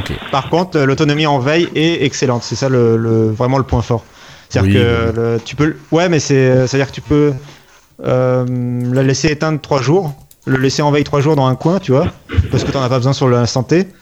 Et tu le reprends et tu te dis pas ah mince il s'est déchargé pendant ces trois jours là parce que euh, tu vois il s'est Ouais. euh, parce- et ça ça m'arrive sur des machines Intel quoi typiquement. Ouais, bah, moi j'ai des machines Intel aussi où je peux les laisser 45 jours euh, sans batterie. J'ai un, un vieil ordinateur portable, 45 jours sans batterie, il est toujours en veille sans être branché. Euh, ok bah je sais pas moi, C'est grâce à la mise en veille prolongée de, de, Ouais, de Windows. quel type de veille aussi. ouais, parce que, Oui, mais euh, mise en veille prolongée. quand même. Pardon Les prolongées, te- tu mets bien 5-10 secondes à rebooter. Ah oui, oui, bien sûr, bien sûr. Tandis que là, sur ARM, Cassim te dit que, nous dit que c'est- c'est instantané. Oui, oui, bien sûr. Ouais, bien sûr. Non, mais voilà. Et du coup, ma conclusion, c'est n'achetez surtout pas ce produit, mais euh, parce que les performances sont vraiment mauvaises. Par, contre, la génération prochaine. C'est ça. euh, en fait, euh, tous les avantages que j'ai cités, c'est des avantages qui sont vraiment euh, inhérents à ARM, qui seront là, qui sont dans l'ADN en fait. Euh, le- la connexion 4G permanente, la, la veille, etc. C'est de ça, c'est des puces ARM. Ce sera toujours comme ça. Euh, par contre, la puissance, ils peuvent l'augmenter de génération en génération. Et donc, dès lors où la, la puissance sera suffisamment bonne pour au moins une expérience minimum de, euh, tu vois, de Edge, euh, Twitter, euh, tu vois, voilà, l'expérience minimum, regarder mes photos, regarder une vidéo sur Netflix. Cette expérience-là minimum, dès qu'elle sera accomplie, remplie, ce contrat il sera rempli, bah là par contre, ce sera génial quoi. Euh, ce sera vraiment génial quoi. Euh, et je te dis, euh, tous les avantages à, à côté resteront quoi. Alors, juste quand même, pour remettre dans le contexte, c'est une machine qui vaut combien neuve? Alors, elle vaut assez cher. Je crois qu'elle, celle-ci, euh, j'ai un doute. Il y a la machine de Asus qui vaut dans les 800, je crois, et celle-ci, je me demande si elle est pas plus chère, si elle est peut-être pas plus proche des 1000. Bah, il me Euh, semblait. hein. Peut-être 900. J'aurais dit euh, 950, mais. Non, mais c'est beaucoup 50. trop cher. Il faut que, s'ils veulent garder ce prix, il faut que les performances se rapprochent d'un Core i5. Sinon, il faut qu'ils baissent au moins à quelque chose comme 600 euros. ouais, je pense que maximum, 600, quoi. ouais, 600 euros si les performances sont vraiment euh, bonnes. euh, je te dis, si vraiment c'est fluide à l'u- à l'usage, là ça peut être vraiment cool pour le côté euh, 4G permanent, etc. Ça peut euh, valoir le coup avec des bonnes finitions, etc. J'ai du mal à y croire en si peu de temps. Ça va vite, hein. Un i5, euh, moi, c'est ce que vous, c'est ce que Guillaume m'avait conseillé autour de Noël. Là, j'ai un HP i5 euh, qui tourne du feu de dieu. J'ai du mal à croire avec tous les retours que je vois sur les euh, Always connectés là que que ça pourra rattraper ça. Non, mais on n'y est pas encore, hein. clairement. Non, non, euh, clairement, clairement, on n'y est pas encore. Mais Qualcomm, euh, vraiment, Ouais, si- mais quand Le problème, c'est quand quoi. Ouais, bien Ouais. sûr. Et il faut pas qu'Intel se soit rattra- ouais, rattrapé le retard d'ici là, tu vois, sinon c'est foutu pour Qualcomm. quoi. Mm, mm. Ah ben Intel peut-être que ça va leur donner un petit coup de pied au cul pour qu'ils investissent dans l'innovation. Parce que Qualcomm est en avance, par exemple, sur euh, des trucs comme la finesse de gravure, qui sont des points très précis, mais ça montre, enfin, c'est des points qui sont importants pour pouvoir concevoir des processeurs puissants et euh, qui consomment peu, en fait. Ouais, oui, mais bien bon, sûr. C'est plus facile pour, euh, Qualcomm. euh, Ah, bah, bien sûr. C'est plus facile pour eux parce que l'architecture est pas du tout la même. Oui, bien sûr, bien sûr. Donc Ah, c'est super euh, facile. Oui, mais de libre à Intel de changer l'architecture. hein. Non, mais non, c'est pas ça. C'est que euh, c'est la différence, c'est tout ce qui est jeu fondamental, en d'instruction. C'est les jeux d'instruction. ARM, c'est ce qu'on appelle les reduce, euh, les, c'est des jeux d'instruction réduits. C'est des processeurs risques. Alors que pour Intel et AMD, ce sont des processeurs à instruction complexe, CISC, et qui ont des, euh, des, euh, des ordonnanceurs bien, qui sont. Lorsque tu vas cliquer sur, sur un élément, tu as une commande qui va être envoyée euh, à ton processeur pour l'exécuter. D'accord? Oui. Mais ça se trouve, tu as à peu près 50 autres commandes qui sont arrivées. Et, lui, et le processeur sera à même de les traiter dans l'ordre qui lui paraît le plus logique pour que ça soit exécuté le plus rapidement possible. Et c'est quelque chose qu'un process- qu'un processeur ARM n'est pas capable de faire. D'accord. Voilà. Mais euh, bon, voilà, c'est des, oui, c'est des, euh, ils, vi- ils viennent de deux endroits différents, c'est sûr. Mais euh, enfin là, Intel vraiment, ils galèrent, euh, ils galèrent grave en fait avec leur nouvelle génération de processeurs. Enfin, ils- euh, même Ils AMD pas à avoir beaucoup d'innovation. Ouais.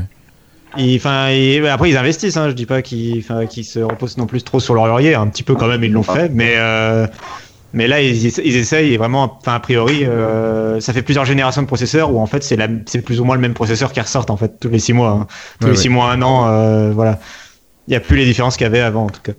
Enfin bref, euh, toujours est-il que euh, c'était très intéressant quand même le Compitex. Ok, super. Bah écoute, merci beaucoup Cassim. Puis moi je vous propose de clôturer ces dossiers et de passer tout simplement rapidement aux news et rumeurs. et go. Ouais, bon. Alors Flobo, toi tu voulais nous parler de SwiftKey qui vient d'arriver, qui vient d'être intégré en Windows 10, en Insider uniquement. hein. Oui, bah c'est c'est une news très rapide. hein. C'est juste que, en fait, c'est pas SwiftKey en elle-même, c'est le clavier virtuel de Windows 10. Maintenant, euh, maintenant les prédictions de SwiftKey. Qui D'accord. est génial en fait. C'est. Ouais, Ouais. moi je trouve qu'elles sont très bonnes, donc bah, c'est une bonne chose. Je confirme. Surtout, surtout le clavier virtuel de Windows 10, c'est le truc qui avait pas évolué depuis Windows 8.0 Oui, il est et qui était vraiment pas bon du tout quoi. Enfin, non, c'est pas vrai, c'est pas vrai, c'est pas vrai. Il y a eu des petites évolutions de dernièrement là, la dernière mise à jour de, de Windows 10. Ah, ok. Bon, ils ont rajouté des petits modes. euh, bon, D'accord, c'est pas énorme, hein, mais il y a eu des petits ajouts. Des petits Disons canaux. que- C'est loin de la version qu'on avait sur le mobile, on va dire. Voilà, c'est ça. Il y avait, on était loin de ce que, ce que- de l'effort qui a sûr. été fait sur Windows Phone. Et là, c'est bien ça, de voir qu'ils s'y mettent quoi. Ils s'y mettent Bon, j'ai pas encore pu Ouais. tester parce que j'ai installé la bulle il y a, il y a- il y a une heure, donc mais bon, euh, voilà. Et depuis, Ah, t'as oui. ta surface qui ne fonctionne plus. Mais Oui, oui, de- de- depuis, euh, depuis euh, la surface, elle se met à cliquer et elle a envoyé du texte tout seul. Donc bon, À noter que pour une fois, euh, le français France est inclus dans les langues de base. ouais, c'est dingue. Hein C'est pas que anglais, États-Unis, euh, tu vois. Ça doit être parce que SwiftKey le supportait déjà Bah oui, bien donc sûr. avant Microsoft. Oui, je- oui, oui, j'imagine. Microsoft, il le supporterait pas avant 2-3 ans encore. Mais... bref, c'est pour noter que le français est dedans, donc c'est cool. Ouais. Oui. ok. Bon. Euh, moi, je vous. Sinon, il y a- donc, Oui. on va faire euh, le, le plus, le plus intéressant. Il y a eu de- ils, ils font évoluer encore la recherche universelle de Windows 10. Bah, par exemple, maintenant, si on cherche un programme, il va directement nous proposer dans la recherche universelle euh, la page de téléchargement du programme. Ouais, Ouais. ça veut dire qu'on va peut-être évi- éviter les sites avec des liens de téléchargement un peu foireux. euh, SourceForge. Ouais, par exemple, euh, pour ne citer que lui. J'espère que des jeux logi- qu'ils vont, ils vont bien référencer les logiciels les plus utilisés, genre VLC et compagnie. euh, hein. Enfin, c'est le but. que, voilà, en Bien deux clics. pourras- sur le store pour cela.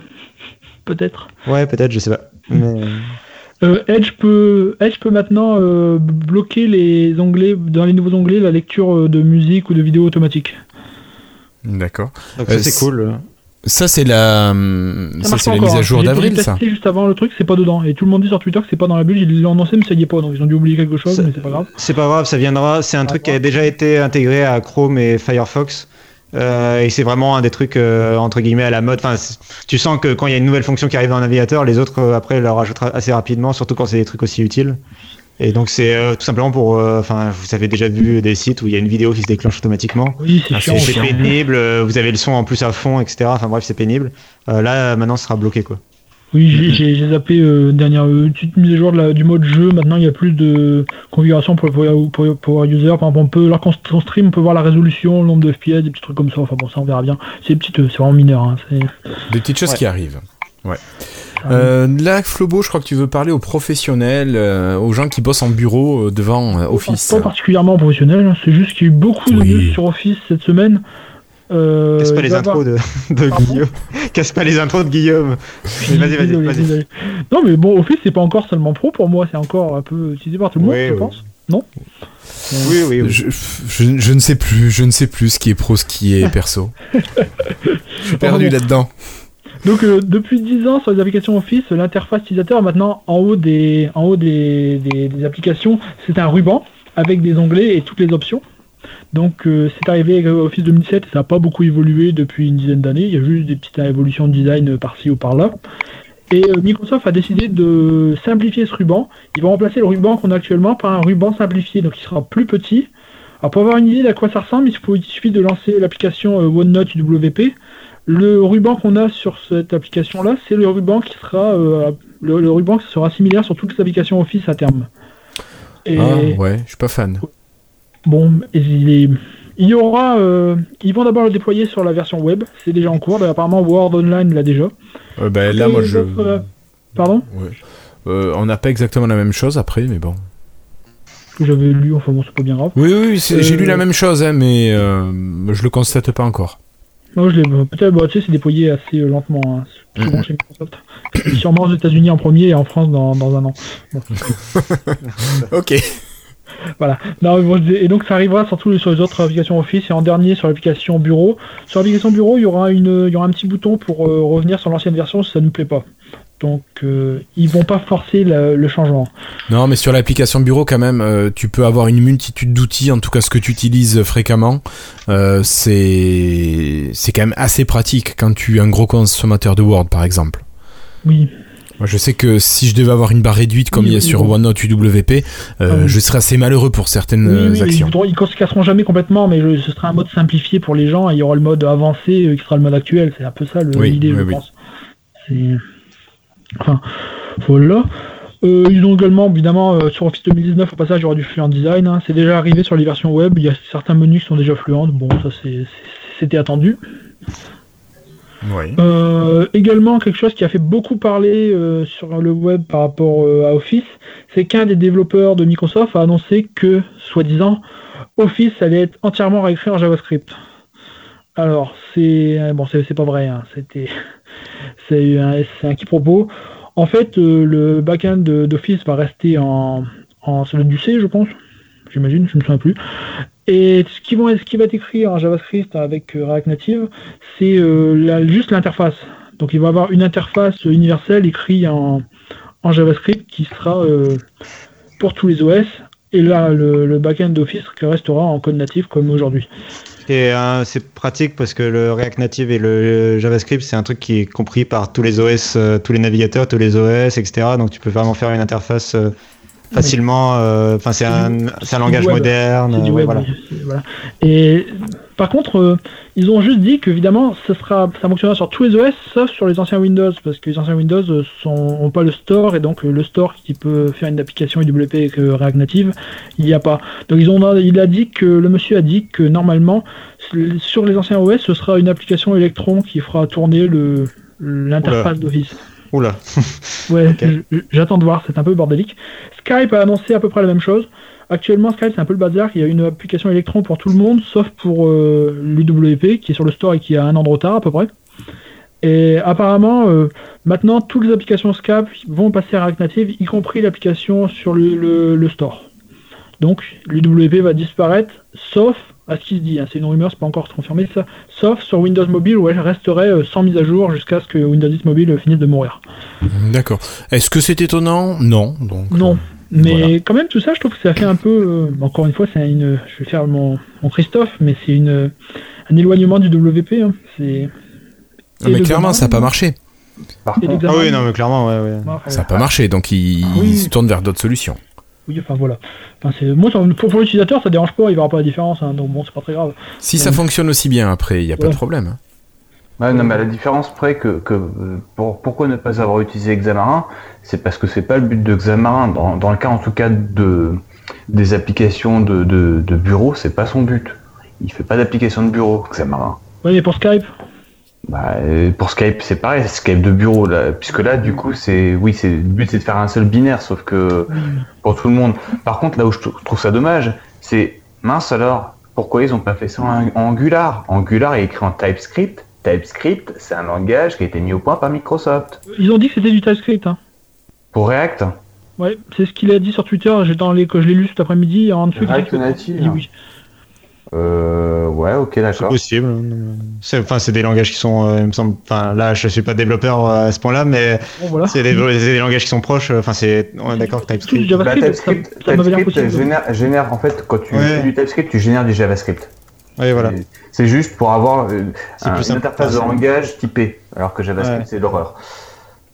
Mais il a, il, a, il, a, il a bien mis l'accent sur le fait que ça reste du code natif euh, derrière, une fois que. Alors, voilà, c'est que je viens de trouver vite fait que tu as un projet Microsoft qui est un qui est euh, un, un kit de démarrage React Native en TypeScript. Ouais. Voilà. Bon, on se perd dans les, là, on se perd dans les détails, je pense. Oui, là, euh, vous avez euh, achevé nos auditeurs qui ne sont pas du milieu. Ça y est, Oh, ils ont coupé. Non, mais attends. Il y a 0,3% de performance en plus si tu passes en React Native par rapport à la version 2.0.9 de l'alpha de TypeScript. euh, Voilà. Allez, maintenant, moi, je vous propose de passer au Microsoft Store qui permet des installations plus pratiques, Flobo, sur tous nos appareils. Oui, en fait, quand on installe une application, maintenant, il y a un petit bouton installer sur tous nos appareils, et puis on a le choix de les cocher tous ou, ou un seul ou trois, et ça va installer sur tous en même temps, c'est assez pratique. Ça, c'est génial. Ça, J'ai trouvé ça ouais, super pratique. Donc euh, voilà. C'est c'est vrai, c'est vrai. T'es en déplacement, tu veux l'installer sur ton, ton PC principal de bureau, par exemple, pouf, tu l'envoies. euh, Ouais. Ça c'est fait en une vachement minute. Hein. En une mi- je l'ai- J'ai testé, euh, je clique, une minute après, tous les PC l'ont. Hein. C'est bon, il y a pas. c'est. Ça, pour info, c'est une fonctionnalité que Apple, en 11 ans, n'est pas capable d'implémenter. hein. Mais, et Microsoft l'avait mis, il avait enlevé à l'époque de Windows Phone, mais bon, c'est Et- pas grave. Ouais. Ouais, mais moi, voilà, elle y est, quoi, tu vois. Ouais, elle est revenue. Ouais. Elle est revenue. Euh, bon, Bon, allez, le alors. morceau. Le Ouais, morceau. si je vous dis pour 7,5 milliards, vous me dites quoi là? Qu'est-ce que vous me donnez pour 7,5 milliards? Euh, Beaucoup de choses, il y a pas. Pardon? Oh là. Je crois que je préfère pas entendre, je vais peut-être pas l'écouter au montage. D'accord. Euh, bon, bah allez, euh, qui, qui va en parler? Cassim peut-être? Alors, je sais pas, j'ai pas suivi par contre le dernier épisode, je sais pas ce que vous avez. Si vous en avez parlé, j'imagine que c'était une rumeur déjà, peut-être Oui, nous ou- c'était une rumeur, juste, c'était pas encore sûr. Je crois que c'était la veille. Donc bon. Euh, Ah, ok. Ouais. euh, en tout cas, ça a été annoncé le lundi matin, je crois. Je sais plus si c'était quand j'étais à Taïwan ou pas. Bref, ça a été Je annoncé crois il que, y a si- un peu je de crois que t'étais à Taïwan. Euh, C'était annoncé le lundi matin pour moi en tout cas. Euh, et du coup, euh, donc il y a Microsoft qui rachète GitHub pour 7,5 milliards de dollars. Et oui, ça, mais GitHub, même- Cassim, c'est quoi Exact. GitHub? Parce que moi, je connais pas GitHub. Bah ouais, mais ça c'est mais tu ne connais pas GitHub, mais tu utilises ou en tout cas tu en fait tu utilises un produit qui utilise GitHub sans le savoir parce que en fait c'est tout simplement la plus grosse plateforme au monde de euh, partage de code open source et de enfin c'est vraiment c'est à la fois une communauté, c'est euh, c'est Alors, pas forcément open source d'ailleurs.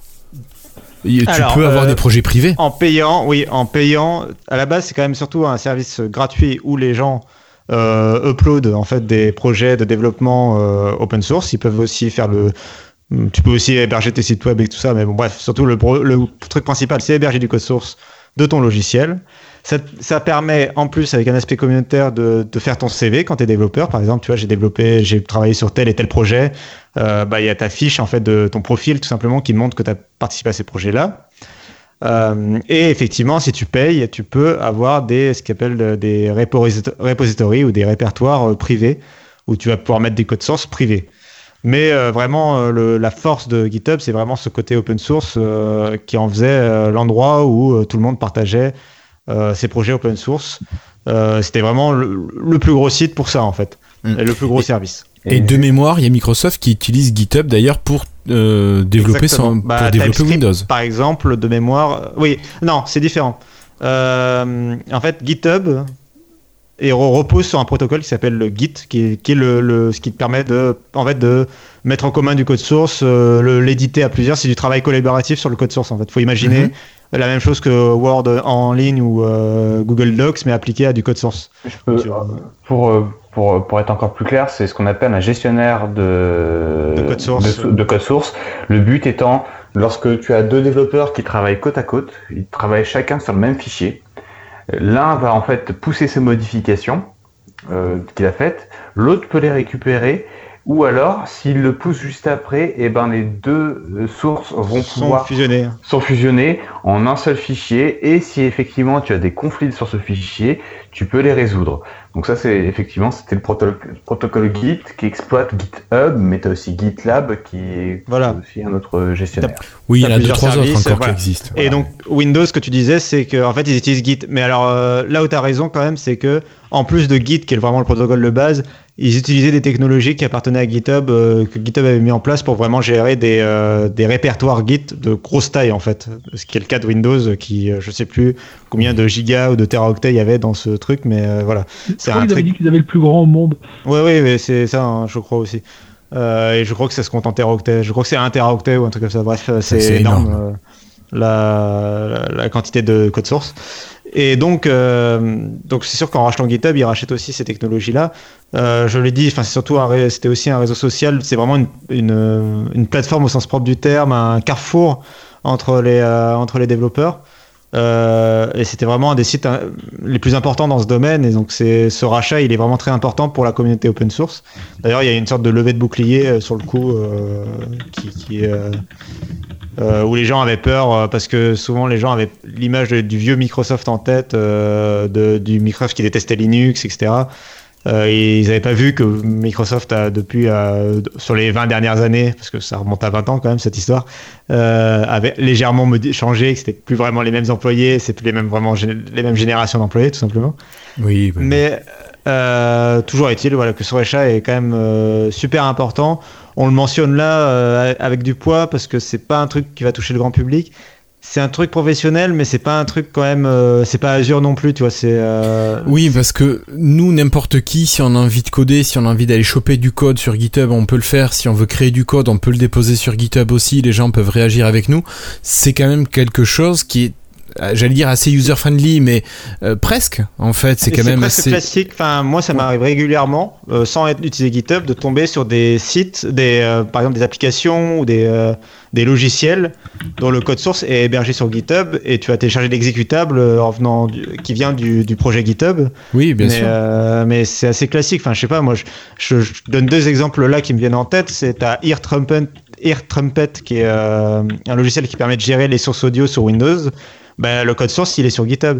Et un autre truc complètement différent, c'est euh, sur Overwatch, euh, pour gérer ton, inventaire d'objets, tu vois, tu, accumules des objets sur ton compte Overwatch, bah, il y a quelqu'un qui a fait un site web euh, qui, où tu qui référence tous les objets possibles dans Overwatch et tu peux faire, en fait, ça fait une checklist, en fait, tu vas pouvoir cocher tous les objets que tu as dans le jeu et ça te permet de, ça, de visualiser les objets qui te restent à acquérir, en fait.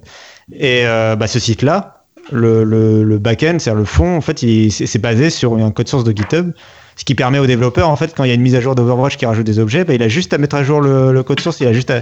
Et les gens peuvent même, vu que c'est open source, les gens peuvent le faire à sa place et proposer directement, dire euh, Hey, il y a une mise à jour qui est sortie, tu ne l'as pas vue. Regardez, ça, regarde, ça a ajouté trois objets. Je t'ai rajouté au code source euh, les modifications qui vont bien.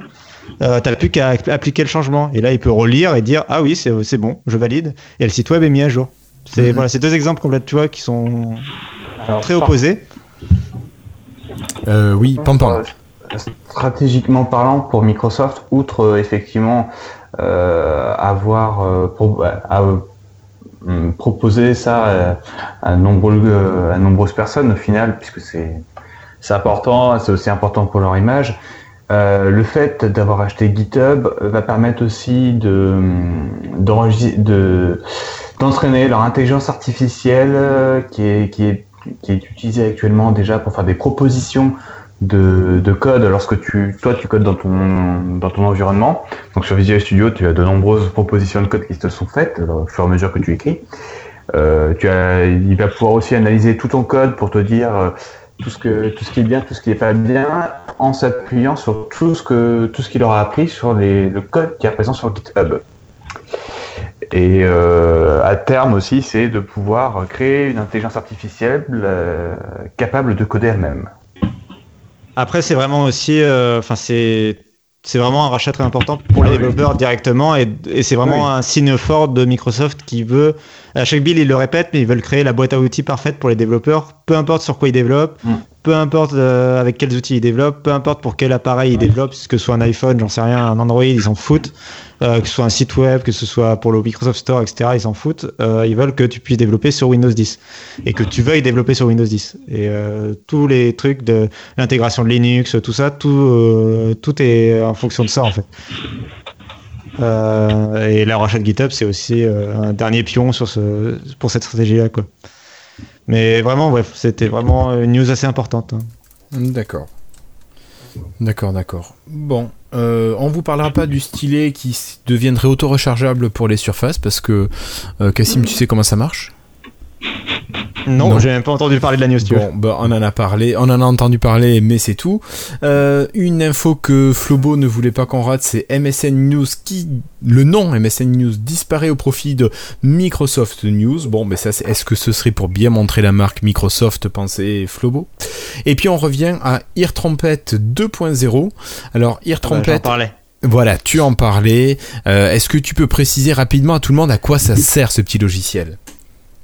En fait, ça permet. euh, alors, Windows 10 est quand même en train de s'améliorer, du coup, ça fait que je trouve qu'il est un petit peu moins utile qu'avant, mais il est quand même très utile. Euh, il permet tout simplement de gérer euh, très précisément les, chaque, le son de chaque application, euh, qu'elle vienne de, de- du store ou euh, des applications classiques, quoi. Euh, ce que avant Windows 10 ne permettait pas de faire. Et euh, ça permet de rediriger, de dire, euh, bah, ce son-là, je le veux sur les haut-parleurs, c'est ma musique, par exemple. Euh, ce son-là, là que je suis en train d'essayer, on m'a passé une vidéo à la con sur YouTube. bah, j'ai plutôt envie de l'écouter sur le casque, tu vois. J'ai pas envie de déranger tout le monde avec ça. Euh, Non, c'est que t'as honte, vraiment- dis-le. Ou j'ai honte, tu vois. C'est voilà, c'est euh, les euh, bronzés, euh, je sais pas quoi, les ch'tis font du ski là, ou je sais pas trop quoi. Et du coup, j'ai honte, euh, mais la vidéo est très drôle. Et, euh, et donc, et donc, Air Trumpet va pouvoir tout simplement me permettre de dire, euh, je le joue sur le casque, je le joue sur le, le haut-parleur, etc. Euh, et c'est une, ast- et c'est une application qui s'intègre très très bien à, à Windows 10. Je sais pas si l'un de vous l'utilise. euh, Oui, oui, ben depuis que Flobo nous l'a présenté, il y a quoi, peut-être 18 mois, quelque chose comme ça? Ouais, deux ans, chose comme ça, je sais plus. Et c'est vrai que c'est assez pratique de pouvoir gérer les niveaux sonores, les sorties, euh, mais les dernières versions de Windows quand même euh, commencent à, à pallier Ouais. tout ça. Mais pour moi, c'est surtout gérer les, les différentes applications, parce que t'as un petit, euh, t'as, t'as le plus que les différentes euh, sorties euh, son. Oui, oui, mais les niveaux sonores de chaque application, ouais. Oui, oui. Ça, Sauf que, de- Oui, oui, euh, sauf que depuis, c'est le mixeur de volume qui existe depuis euh, Windows 7, sauf que le problème du mixeur de volume, c'est qu'il n'intégrait pas euh, les applications euh, modernes du store, en fait. Bah oui. Euh, Et par le- exemple, Et puis Ouais. il est- accessible qu'en deux clics aussi. hein. oui, il est accessible en deux clics, alors que. AirTrumpet euh, le rend accessible en un clic. Et il est tout moche. Voilà. D'ailleurs, je serais pas étonné que dans une prochaine version de Windows, en fait, il ressemble tout simplement à ce que propose AirTrumpet. euh, parce que c'est, parce que je trouve que AirTrumpet ça- s'intègre tellement bien dans le système, en fait, qu'il ressemble à ce que pourrait faire Microsoft euh, en termes de design, quoi. Ou est-ce que Il devrait faire prendre le Microsoft code et puis voilà. Oui, aussi. Bah, c'est sur GitHub. Allez, non, il y a des licences quand même. euh, c'est pas Oui, mais je vois que c'est pas des employés Microsoft ces gens-là? De mémoire? Euh, je sais plus. C'est un influenceur euh, proche de Microsoft, euh, etc. Mais je sais plus si c'est vraiment un employé de Microsoft. Après, il y a, avec quelques millions, il y a moyen sûrement de racheter l'application. Oui, euh, même moins. Je pense que. le- Oui. Enfin bref. En tout Si on cas, il lui devrait propose 7 l'intégrer. milliards, euh, euh, il va dire oui, le gars. En tout cas, il devrait intégrer ça, quoi. Mm, C'est mm. sûr. Euh, voilà. Et puis peut-être une dernière news un peu intéressante qui serait le, le futur au niveau hardware de choses qui ont fuité récemment. Donc euh, Pampan, toi tu en as parlé sur... Enfin, tu as partagé des liens sur le Slack et sur Twitter d'ailleurs. Oui. Oui. Et euh, je crois savoir que parmi vous, il y en a certains qui ont un petit peu lu les articles et qui voudraient nous en parler. Alors je sais pas qui voudrait commencer parmi vous. Oh, Ne bah. vous battez pas. Ouais, non, euh, moi je, je, l'ai plus, je les ai plus en tête en fait, euh, pour tout avouer. Euh, moi je peux juste te dire qu'il y a la, que la prochaine Xbox, son nom de code c'est Scarlett. Euh, Un rapport avec que- Madame Johnson ou pas du tout? Oh, c'est peut-être, j'en sais rien. Euh, ce serait marrant. Euh, peut-être qu'elle va prêter sa voix, tu vois, ça va changer la voix de Cortana. C'est c'est pas elle qui joue dans Heure ou je sais pas quoi? Je Non. sais pas. Si, si, si, c'est elle. Ouais, voilà, ce serait marrant, euh, c'est peut-être ça. le nom de code. J'ai peut-être percé un truc là sans faire exprès. Ouais, Faudra bien. réenregistrer, on pourra réécouter l'épisode dans et se moquer de moi. Donc tu veux Euh, pas que je l'enlève, ça, je le laisse. hein. Mais toujours est-il que euh, c'est donc la pro- le nom de code de la prochaine Xbox qui serait d'ailleurs multiple. Euh, ce serait des nouvelles Xbox euh, qui seraient voilà, qui, euh, une galaxie d'appareils. Et, euh, et ce serait prévu pour euh, 2020. Ok. Et après, je Donc, sais, il y avait d'autres produits. Alors il y avait euh, HoloLens 2. Ouais, Oui, Euh, euh, enfin, oui, HoloLens 2 enfin, euh, qui a- avait été annulé et finalement qui n'est pas tant annulé que ça. Euh, En fait, ce c'est- serait Holo- en fait- ils, ont, ils ont démarré un projet en fait. ouais. Voilà. C'est- En fait, c'est HoloLens 3 en fait là. Mais vu que on- le deuxième n'est jamais commercialisé, on l'appelle 2 quoi. En fait. Enfin, Voilà. Euh, bah, plus autonome, euh, enfin des angles de vision corrects, euh, Alors, plus puissant. ouais, moi ça m'a pas dérangé. Après, pour ce qu'on nous a montré à, à expérience, j'ai trouvé que c'était intéressant déjà comme ça. Ouais, mais bon. Euh, Après, c'est sûr euh, que si ça peut être plus grand, ça va être que- encore que- mieux. Mais je trouve ça déjà pas mal. 15 de- que 15 degrés de, au, niveau de, au niveau de la hauteur, c'est un peu limité quand même. Ah, bon.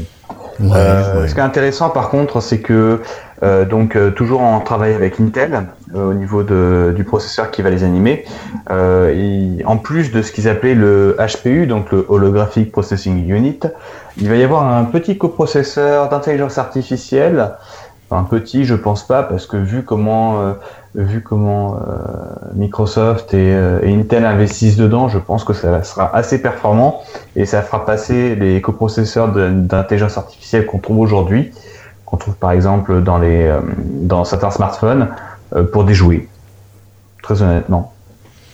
Mais alors ça nous servira à quoi? Parce que l'intelligence artificielle, j'arrive pas à savoir en quoi euh, l'intelligence artificielle est contenue dans un processeur.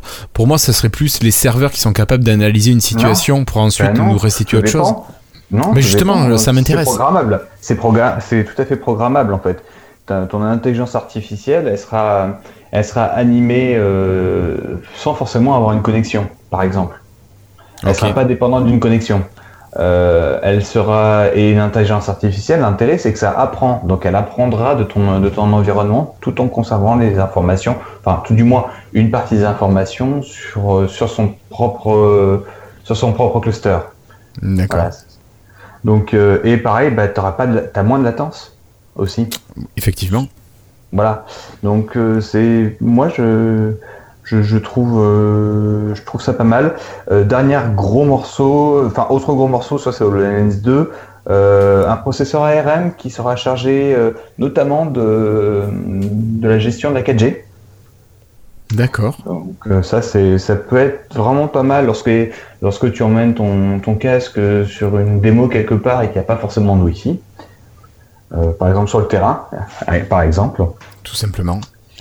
Euh, toujours sur HoloLens, euh, une version toujours spécifique de Windows 10 pour HoloLens qui serait euh, euh, basée sur Windows Core OS et euh, dont son nom s'appelle Oasis. Et donc on retrouverait une partie de ce qui avait été décrit euh, il y a quelque temps sur le sur le Common Shell, euh, sur Shell euh, qu'on aura dans- notamment sur Andromeda. D'accord. Euh, bon, Andromeda, on en a parlé un petit peu. Il nous reste quoi Les surfaces Il me semble. Ouais. euh, Ouais ouais, ouf. Alors, oui. Surface Pro Là- 6 Surface Pro 6, euh, Surface Studio 2. Ouais. euh, Et une donc- surface low cost Est-ce qu'elle sera surface ou pas? Ah, Elle sera toujours Surface, oui. Ouais. C'est- C'est encore le cas.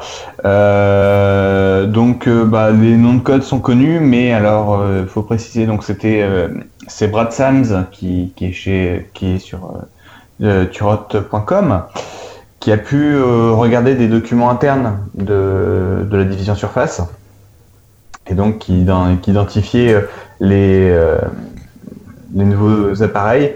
Alors euh, là où il faut prendre des pincettes, c'est que ces documents datent d'avant le changement de, de tête à la tête, euh, avant le remplacement de Terry Myerson. D'accord. Donc, euh, donc du coup, ça, ça peut peut-être encore changer un peu. Néanmoins, Surface Pro 6, euh, donc son nom de code c'est Carmel. Euh, la fameuse Surface Low Cost, donc qui serait une petite tablette, son nom c'est son petit nom c'est Libra. Et, euh, et donc Andromeda, et tout ça c'est prévu pour dans quelques mois. D'accord. Euh, tu est- penses que c'est d'ici la fin de l'année ou faut attendre quand même pense- 2019 Je pense que la conférence que Surface nous fait régulièrement au mois d'octobre, euh, on les verra. Hmm, D'accord. Il y a, il y a, enfin voilà, il y a tous ces, tous les, tous ceux-là, tous ceux qui sont annoncés, tout du moins sortiront cette année et très certainement Surface Studio 2 aussi. Ok. Et, Donc on pourra avoir une très grosse conférence en octobre. Je euh, il me semble avoir vu, alors je sais plus si c'était pour la sur- prochaine Surface Pro ou encore celle d'après, euh, mais je crois que c'était pour l'an prochain, euh, qui, est, euh, qui proposera un tout nouveau design. euh, Enfin, Pour celle-ci, c'est pour ouais, celle-ci, du coup c'est la 6. ok. Ouais, c'est pour la Le design 6. serait entièrement revu, enfin, ce serait vraiment un changement majeur. De, euh, on sortirait enfin du modèle un peu Surface Pro 3 en fait. qu'on- Enfin, le- même la Surface Pro la plus récente est encore dérivée quelque part de la Surface Pro 3, même s'il y a eu des améliorations entre temps. Donc là, on changerait Ouais. de design quoi. Mais à voir parce que, enfin, tout dépend ensuite ce que ça permet de faire ou pas faire. Parce que le Ouais. design Après, sur changer de SP3 est quand même euh, vachement pratique, je trouve. Mais, Bah, en Qu'est-ce fait, qu'il pourrait faire pour changer le design, par exemple? Mais je Écran bord à bord, euh, plus fin, USB Type C. euh, Ah oui, tu veux ça euh, changer le design, ouais, pas, ouais, d'accord. Ouais, non, ça c'est de Non, l'évolution. mais ça. la forme. a- Oui. Ouais, Non, mais Tout un- moi dans ma tête, on me dit changer de design, je me dis, mais quoi, ils vont faire un triangle? Non, mais je voyais pas d'accord avec ça. C'est ça. Bah, faut penser, euh, enfin ouais, c'est ce qu'il y a- faut penser ce qu'il y a entre les générations de smartphones Oui, par oui, exemple. d'accord, de- d'accord, oui, oui. Donc avec ou sans encoche, c'est ça? Oui, bah c'est ça. Non, mais il y a quelqu'un qui faisait la blague sur la rumeur de la surface de disant, euh, alors une encoche la surface, la nouvelle prochaine, la prochaine surface. Bah tu vois. Bon, Typiquement. désolé, je fais les mêmes blagues. Ou alors une, cam- une caméra rétractable comme il y a sur euh, chez Vivo. D'ailleurs, je trouvais pas que la question, cam... euh, il y a une remarque, mais question caméra, euh, la surface, c'est pas du tout pratique à utiliser parce que vu que vu qu'on a le, le, le pied à l'arrière, elle, elle vise toujours vers le haut, vers le, vers le plafond. Bah, Ah, non, moi. tout comme Sur la Surface hein. 3, elle est décalée la, la, la caméra, qui permet d'aller droit. Elle biais. Elle est juste droite. euh, de piètre qualité, mais sinon elle est. Oui. Ouais, non, je la trouve Elle plutôt bien placée. Bon, tiens, c'est une remarque. Bon, Ouais, mais ça c'est parce que tu te mets par terre, c'est pour ça. Ouais, en plus, je suis sûr que c'est pour ça en fait. Vrai. Voilà, c'est- non, c'est prévu pour être utilisé sur une table. Oui, ça doit C'est être ça le problème. Voilà. Ok, ben je crois qu'on a fini la partie news. Finalement, on a réussi à aller assez vite.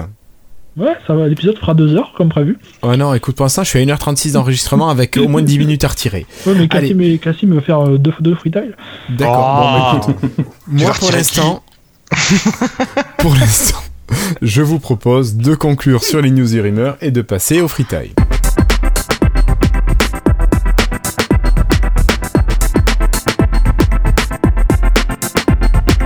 Et je commence avec euh, Flobo. Flobo, toi tu veux nous parler comics.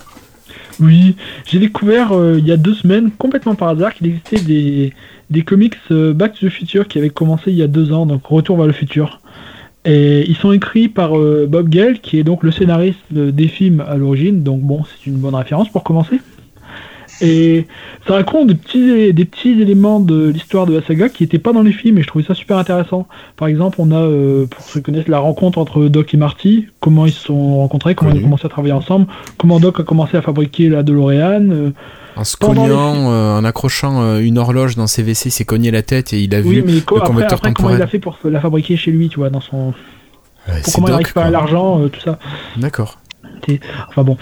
Après, euh, il y a aussi des éléments que pendant les films, par exemple, à la fin du premier film, Doc part dans le futur, et là on voit ce qu'il a fait dans le futur avant de revenir pour rechercher Marty et Jennifer. D'accord. Euh, il y a également euh, toute une sous-section de 6 comics sur euh, Biff, qui est comment Biff est remonté dans le temps et c'est devenu riche. Ouais. Eh, ils expliquent les. euh, à lui-même et, ils, ils expliquent les, en fait, les anomalies dans le scénario. et euh, voilà, voilà. Parce qu'il y en a Et- qui reprochent beaucoup. euh, Enfin, ça fait partie des points où, qui sont Ça- reprochés au film. Ça, ça, Bah, ça tous ça. les petits détails du film, tous les petits détails du film, c'est dingue. Et ce qui est marrant, c'est que toute cette sous-partie-là, ensuite, euh, Biff devient riche, tout ça, et puis il commence à se lancer en politique, tout ça, puis là, euh, ils, ont, ils ont écrit ça en, 2000, en 2015, puis il y a des... Puis euh, quand ils se lancent en politique, ils disent c'est complètement débile, un, un milliardaire, il peut pas se lancer en politique et gagner, c'est impossible. Enfin, Ouais, Trump est arrivé. voilà, ça me fait rire, ça, c'est... ça- C'est un peu... Enfin voilà. Ok. Et il y a également, pour finir, euh, comment Doc est revenu dans le présent, comment il a fabriqué son train à la fin du, du troisième? D'accord. Enfin, et, ils- et maintenant ils continuent l'histoire, ils ont fait tout ça, ils continuent l'histoire après les films, même si je trouve que c'est un peu moins un peu moins marrant maintenant qu'ils essayent de chercher des nouvelles histoires que quand ils comblaient les trous. Je trouvais ça mieux la partie premier, la première partie. des Ouais, comics, parce que normalement c'est fini à la fin du 3, quoi. Bah, c'est fini, mais ils sont encore vivants les personnages, je veux dire. Oui, oui, oui, train, oui, oui, euh, mais c'est plus retour à le futur après, c'est c'est autre chose. C'est une fin ouverte en plus qui est, qui, qui est une belle conclusion. Tu vois, c'est Oui, voilà, justement et qui t'explique que t'as pas besoin. En plus, à la fin, t'explique que t'as pas besoin d'avoir que c'est la fin de l'histoire et parce qu'il y a pas besoin de- d'en avoir plus quoi en fait. Oui, oui, Enfin, mais c'est pour ça que je trouve que en fait, je me demande si les comics auraient pas dû s'arrêter après une fois. Ils ont, ils ont rempli, ils ont rempli les trous du film. Ils auraient dû s'arrêter là parce que là, je, là, ils essayent de continuer l'histoire avec euh, Doc et son train qui se voyage et tout ça, mais qui provoque des paradoxes. Mais je trouve que c'est beaucoup moins fun que les- la première partie qui était vraiment combler les trous. D'accord. Alors, alors que la vraie adaptation de ça, c'est Rick et Morty, non? Pardon? La vraie adaptation de ça, c'est Rick et Morty normalement. Le vrai... Non, je plaisante. C'est- Non, mais Rick et Morty est inspiré de. Je connais pas. C'est une- c'est un dessin animé euh, américain qui est inspiré de, de Retour Retour à futur. justement. Sauf que c'est avec des dimensions parallèles. Oui, c'est avec des dimensions parallèles. Enfin, je, je conseille vraiment si vous aimez les films parce que c'est, ça donne vraiment l'impression d'être dedans pour une bonne partie des, des comics quand même. Ok, merci beaucoup Flobo. Euh, et sans transition, David. Alors, Oui, David. moi, je regardais si j'étais en mute ou pas, mais non, c'est bon. Non, non, on t'entend. Euh, moi, j'ai découvert euh, sur euh, une émission qui préparait l'Eurovision, je crois, un artiste qui s'appelle Igit, que je connaissais pas du tout. Alors apparemment, comme beaucoup, il est sorti des émissions de télécrochet là à la mode. Et mais bon, j'ai découvert comment j'ai découvert? Par hasard, je crois. Et donc il a sorti un album qui s'appelle Jouons, euh, qui, doit avoir un an maintenant. Et j'ai pas grand chose à dire qu'à part que je l'écoute en boucle, qui est, c'est un album qui est vraiment génial, qui est, ça va de, c'est assez hétérogène en fait ces chansons, ça va de Stromae, il y a une chanson qui fait vraiment penser à Stromae au niveau musical, jusqu'à les têtes raides, euh, les chansons françaises à texte, euh, bien bien chiadées. Donc euh, voilà, en ce moment j'avais du mal, du mal à trouver des nouveaux artistes et euh, ben là j'ai trouvé Iggy et euh, il a qu'un seul album qui s'appelle Jouons. Il y a trois chansons que j'adore, c'est Joie, c'est celle qui ressemble un peu à, musicalement à Stromae. Des conséquences, une chanson que j'avais que je connaissais mais que je savais pas d'où elle sortait. Et puis marcher loin, voilà j'ai mis donc bah, pour les gens qui aiment bien découvrir de la musique, il y a un peu son album est un peu un, un mélange de styles donc euh, voilà ça coûte pas cher d'aller voir et puis il est pas très connu, mais euh, il était dans la, dans la sélection des présélectionnés pour représenter la France à l'Eurovision, je crois. C'est là que je l'ai connu. Et puis, vous m'entendez? Oui, oui, on t'entend, on t'écoute, on boit tes Et puis- paroles. Et puis, En fait, euh, à- aux présélections de l'Eurovision, il a chanté une chanson qui s'appelait Lisboa, Jérusalem, qui n'est pas dans l'album. Donc en fait, euh, du coup, j'avais- j'aimais bien cette chanson. J'ai été voir, voilà, c'est pour ça. J'ai été voir l'album et euh, l'album est vraiment très bien. Voilà. Ok. Je sais pas si vous, vous avez déjà entendu parler de lui. Pas du tout. Pas Non. du tout. C'est pour ça que je me disais est-ce que je vais écouter, est-ce que je vais pas écouter? Mais je crois que je vais Euh, le rajouter sur ma liste Deezer. Il y a des chansons qui pourraient peut-être te plaire, oui, comme on a un peu les mêmes goûts là-dessus sur la chanson française. Il y en a Ben, qui te plairont peut-être pas, mais il y en a qui pourront peut-être te plaire. C'est pour ça, de toute façon, avec un abonnement Deezer, ça te coûte rien. Ouais, voilà. voilà. Ok, merci beaucoup Voilà. David. Et maintenant, on va passer à Pampan. De quoi tu vas nous parler, Pampan? Ah bah écoutez, euh, moi c'est aussi de la musique, je vais faire dans l'originalité. Euh, là c'est donc euh, depuis depuis maintenant un mois, donc euh, il y a un artiste qui a sorti un premier single de son futur album. Donc c'est- cet artiste c'est Daron Malakian. Pour ceux qui connaissent pas, c'est le guitariste de System of a Down. Ah oui, t'es toujours comme ça, toi. ouais. Ouais, mais, mais, Pourquoi mais pour- t'as-le, hein Ben, de casserole, quoi. Bah, écoute, tu, tu l'écouteras et puis tu me diras si c'est de la casserole. Ah non, parce que moi j'aime bien découvrir de nouveaux artistes, donc forcément Voilà. Donc, euh, donc euh, comme son nom l'entend, euh, il est d'origine arménienne. Et euh, donc, il a fondé un groupe il y a quelque temps pour une carrière euh, un peu à côté de, de son groupe d'origine qui s'appelle Scars of Broadway. Et dans ce nouvel album, donc, il rend hommage, enfin, il rend hommage à son pays d'origine, donc qui est l'Arménie, et euh, il pointe du doigt une fois de plus, euh, bien nommément, la Turquie pour le fait de nier le gé- génocide arménien. Et donc le premier titre de ce- cet album s'appelle Lives. Je vous conseille, outre de l'écouter, de regarder le clip qui, sur lequel il y a tout un ensemble de danses folkloriques arméniennes qui est représenté. En fait, on les voit danser durant le clip et c'est vraiment sympa. C'est vraiment vraiment du, c'est on- donc effectivement, on a du son un peu, un- pas mal de son métal et des moments mélodiques assez, assez poignants. Donc, euh, je vous invite vraiment à l'écouter. D'accord. Voilà. Merci. Eh ben, écoute, je vais profiter de ton de ton freetail pour enchaîner rapidement. Pour vous rappeler que le Hellfest avait lieu à Clisson le 22, 23, 24 juin, donc c'est à côté de chez moi. Et euh, voilà, c'est rigolo le Hellfest. Et il y Le a festival Tagada de Jones. métal. Et il y a Tagada Jones là-bas. Ouais, ouais, ouais. Ben, il y a plein de groupes. euh, Je sais. Iron Maiden, Judas Priest, euh, Deftones, Marilyn Manson, Alice in Chains, euh, tout ça, Limp Bizkit, Megadeth. euh, tout un paquet de groupes. Ils sont, je sais pas, 150, 160 groupes, un truc comme ça. 170 Et cette année. Voilà, bon. 170, Et il paraît que c'est quand même un truc hyper, hyper bon enfant. euh, super ambiance sur le site. Voilà. Donc, euh, allez-y à Clisson. Allez. Euh, et puis, il reste Cassim qui n'a pas encore parlé, Cassim. Ouais. Toi, Bah, si, j'ai un, peu soir. par- j'ai un peu parlé quand même depuis le début de l'émission. Non. Non, à peine, à peine. mais je vais faire vite, je vais faire vite. Ah, il est bonne idée, t'as eu. Ah, t'as vu Ouais. Euh, Un truc pratique et, un- et une émission de télé. Euh, Qui alors, je pense ensemble. Hein? Qui marchent ensemble. Ouais, bien sûr. Euh, du coup, l'émission télé, c'est le Burger Quiz. Euh, je- Alors, si jamais vous le regardez pas, bah regardez-le. Oh. Vous me ratez quelque chose. ça passe toujours? Bah, a Bah, recommencé justement. cette année. Ça a Justement, recommencé ça a recommencé avec Alain Chabat à la présentation. C'est tous les mercredis quelle chaîne soirs sur TMC. Euh, et justement, il, il se moque beaucoup du fait qu'il est plus à Canal euh, et qu'il est à TMC. Euh, donc c'est Alain Chabat à la présentation. C'est toujours aussi drôle. Quand ils ont annoncé leur retour, la peur c'était euh, bon en 2001 c'était super drôle. Est-ce que ce sera toujours aussi drôle en 2018 En plus, on peut plus rire de tout, ma bonne dame, etc. Et euh, bah non, il, justement, il montre que qu'on peut rire de, enfin que justement c'est super drôle et que avec le bon humour, euh, bah ça passe très bien.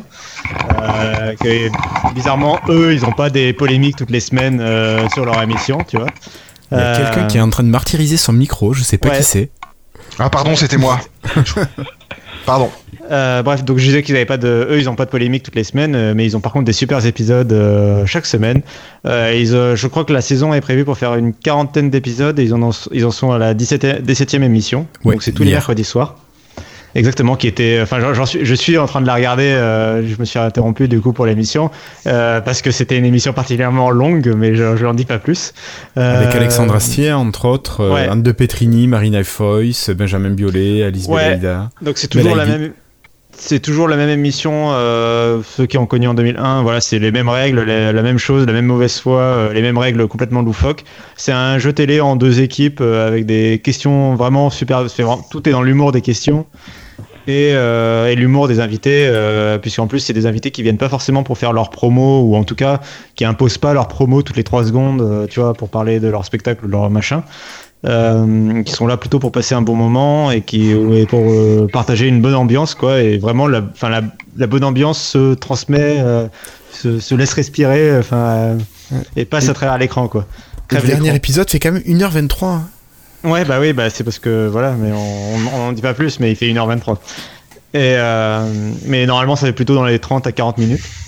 Oui, 38. Mais Quand c'est quoi cette chaîne TMC. TMC, c'est Télé Monte Carlo, c'est une chaîne du groupe TF1 sur la TNT. Ah bah c'est pour ça que je regarde pas. Et c'est une Mais chaîne. c'est la chaîne de euh, quotidien Ouais, c'est la Ah chaîne bah de ouais. quotidien. et Ah bah non. Bah, du coup- TF1, moi je Mais- Du coup, David, tu vas regarder pour Burger Quiz, et puis c'est tout. Mais Ouais, non, ben surtout ouais. tu vas pouvoir utiliser le mon deuxième euh, freetile qui s'appelle euh, CapTV ou enfin je sais pas comment on appelle on prononce ça mais c'est Cap TV to you Je sais pas. Ah, ah, bien, bien. Bon, CapTV to you, on va dire ça. Qui est un petit logiciel gratuit euh, qui Légal s'installe et légal. faci- Hein, et légal qui s'installe euh, facilement sur euh, Windows. Euh, et qui va permettre tout simplement de télécharger, soit de regarder en, en direct, soit de télécharger surtout en replay, et c'est surtout ça l'intérêt. Sans la pub. Sans la pub, toutes les émissions de toutes les chaînes de la TNT et peut-être un peu plus, je sais pas. Euh, mais surtout les émissions de TF1, M6 et compagnie qui, quand vous allez sur leur site, vous, vous foutent euh, 40 millions de pubs et vous obligent à vous connecter avec leur compte, euh, enfin à créer un compte M6 ou je sais pas quoi, enfin c'est chiant. Euh, là, euh, vous cliquez, vous lancez le logiciel, vous cliquez sur TMC, vous regardez, il y a toute la liste des émissions qui sont passées. Vous cherchez Burger Quiz, vous faites clic droit, télécharger et c'est lancé, c'est bon. Il y a pas, c'est pas plus compliqué que ça. Euh, il vous propose, il vous demande la qualité. Vous pouvez même le regarder en streaming si vous voulez, si vous voulez pas le télécharger. Euh, moi, je préfère le télécharger et, euh, et vraiment, c'est d'une simplicité enfantine. Il n'y a aucun besoin de se connecter. Le logiciel est complètement gratuit. Euh, le but, c'est pas du tout euh, de se faire de l'argent avec ou quoi. Euh, et c'est vraiment euh, une petite perle ce logiciel Clairement. qui gagne à pas être trop connu, je pense, pour pas pour pas que les euh, chaînes de télé euh, fassent couper le truc, quoi. Et moi, tout simplement, bah, ça me permet. Moi, je, moi le Burger Quiz, je le regarde tous les jeudis euh, en téléchargeant l'émission, quoi. Euh, et ça permet de pas avoir les pubs, ça permet de regarder quand tu veux, ça permet, voilà, ça, ça permet de passer outre. euh, Mais ne serait-ce que de ne pas avoir les pubs sur les chaînes où il y a vachement de pubs comme la 1, euh, c'est Ouais. super euh, confortable. Bah, les services de, en plus les services de replay de TF1 et M6 sont vraiment mauvais. Quoi. Enfin c'est chiant, c'est le, la vidéo euh, est pas bonne. Enfin c'est il y a de la pub, euh, t'es obligé de te connecter avec leur compte. C'est vraiment horrible quoi comme expérience.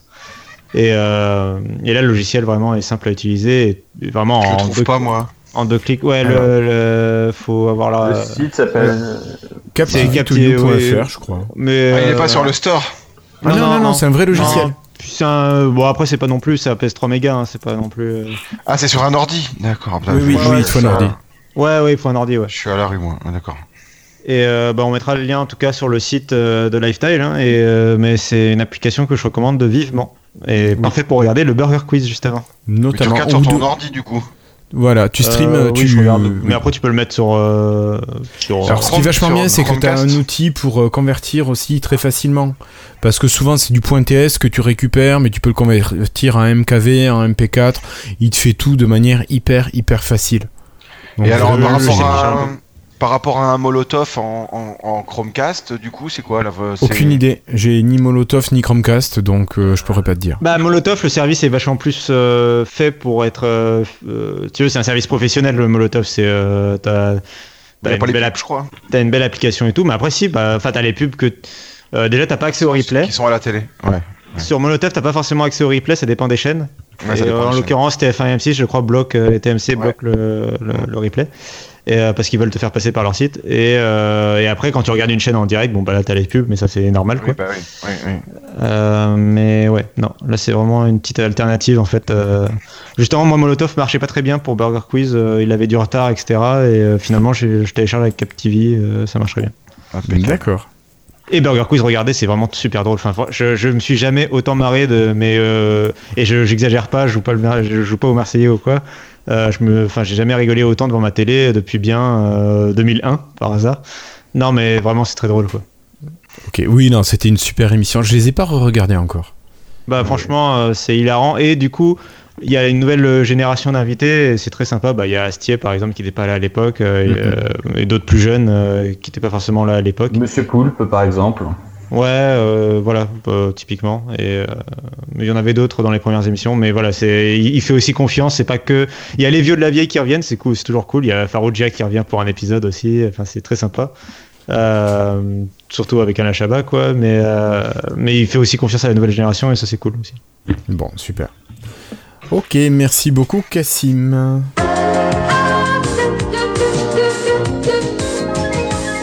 Bon, mais on arrive euh, quasiment aux deux heures d'émission. Euh, je- ouais, ouais, ouais. Je vous remercie, je vous remercie tous les quatre d'avoir été présents ce soir. Et je pense qu'on peut annoncer que le dernier épisode de la saison sera dans 15 jours à peu près. Normalement le 28. 28, oui, 14 et 14, ça fait 28. Donc on se retrouverait le 28 juin pour le dernier épisode de la saison. Euh, voilà, ben écoutez, n'hésitez pas à nous solliciter pour euh, donner des idées pour l'année prochaine, voir ce qu'on peut faire. Euh, et puis retrouvez-nous sur le Slack en nous écrivant à contact.lifetile.fr.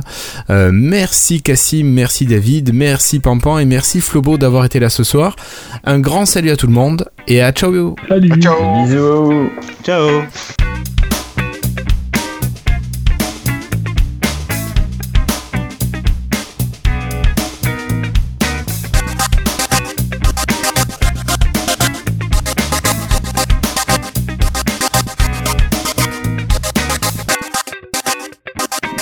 Et voilà.